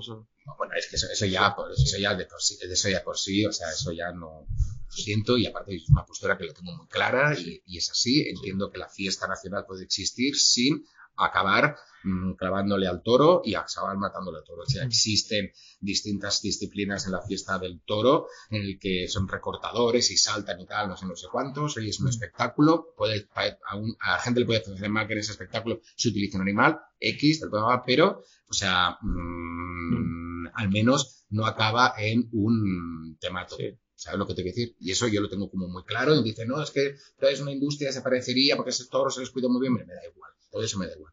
Pero creo que hay un, hay, se nos ha ido la pinza en perder esa empatía cuando entonces yo que intento, pues intento hacer sobre todo un consumo muy responsable, saber perfectamente o intentar saber de dónde viene esa carne eh, y no formar parte de, de esta compro como tiro, compro como tiro, compro como tiro, compro como tiro, toco, toco, toco, Entonces, me encanta, me gustaría ser vegano o me gustaría ser vegetariano. Yo el problema que tengo con todo eso es que, como te he dicho al principio, soy muy mal comer. Yo también, ¿eh? O sea, que no pasa nada. Claro. Ni cocinar ni nada, pero... ¿Y qué ocurre? Y que ya tengo una edad también. Entonces, ahora existe la posibilidad de entrar en YouTube y encontrarte 2.500 recetas. Oye, en el Super en Lidl tienes como una sección vegana de quesos, de... o sea, ahora es muy fácil. En, el 96, ir a un vegano era muy caro. O un restaurante vegetariano, era caro. Porque parecía que era algo que tenía que ser caro. No sé si me equivoco. Sí, sí, sí. Entonces, si por menos oferta, o sea, menos oferta y Yo llegaba a pensar, jolín, son verduras.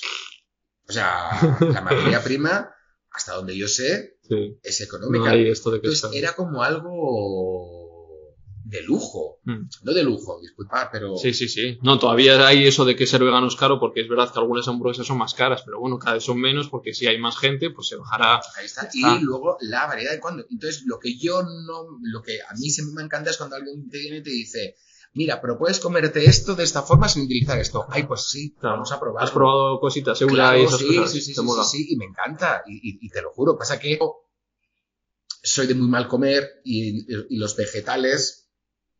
Y es por y te lo juro, y es por tontería. y es porque a mi madre le montábamos cirios en casa cada vez que nos, nos ponía verdura encima de la mesa. Ah, yo, por ejemplo, un día, yo decía a los guisantes, ni en broma, ni en broma, ni en broma, ¿qué es este? Un día los probé y ahora es uno de mis platos favoritos. Sí, sí, probar. Ocurre eso, ¿sabes? Y ocurren esas cosas y el tema es que mm, dices, no, no quiero probar, no, no lo quiero probar, no, no quiero probar. Y ahí yo creo que lo que falta es eso, abrir un mm. poquito a ese, las zanahorias, tampoco me gustan, ¿no? Y las zanahorias.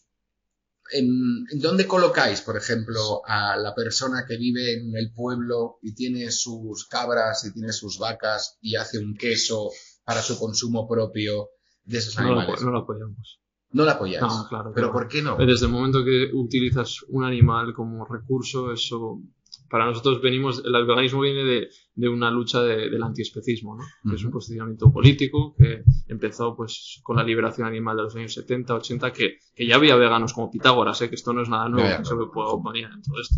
Y entonces, pues ellos empezaron pues a entender que es una discriminación más, que un animal por, por hecho de nacer cabra ya está sometido a una utilización. En cambio, si es perro, va a tener unos ciertos privilegios respecto a otros animales. Entonces, la gente que, que hemos estado estamos contra todo tipo de opresiones no entendemos que se siga fomentando una opresión como es un toro en una plaza, como es una vaca en un matadero, porque aunque sea de kilómetro cero ecológico, nosotros estamos en mataderos haciendo activismo y van, a- van al mismo matadero. Sí. Entonces estamos en contra de eso. Y tanto de- del uso, porque al final es un uso. Los animales tenemos que dejar de entender como que están para nosotros. Ningún animal ha venido a este mundo para servirnos. Entonces esa idea es la que dice que la cabra que la utilice, que está en mejores condiciones, obviamente. O sea, yo soy de pueblo y veo en el norte cómo están las ovejas en el campo y obviamente que están mejor que una granja.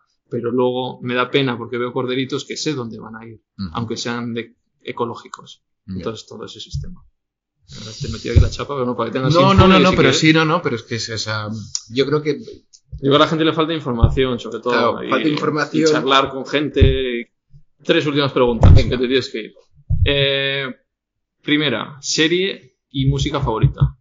Uf, pues serie pues es difícil porque la verdad que yo no soy muy de series. Te puedo decir la que estoy viendo por tropecientos mil veces otra vez, que es como conocí a vuestra madre, que me gustó mucho, o sea.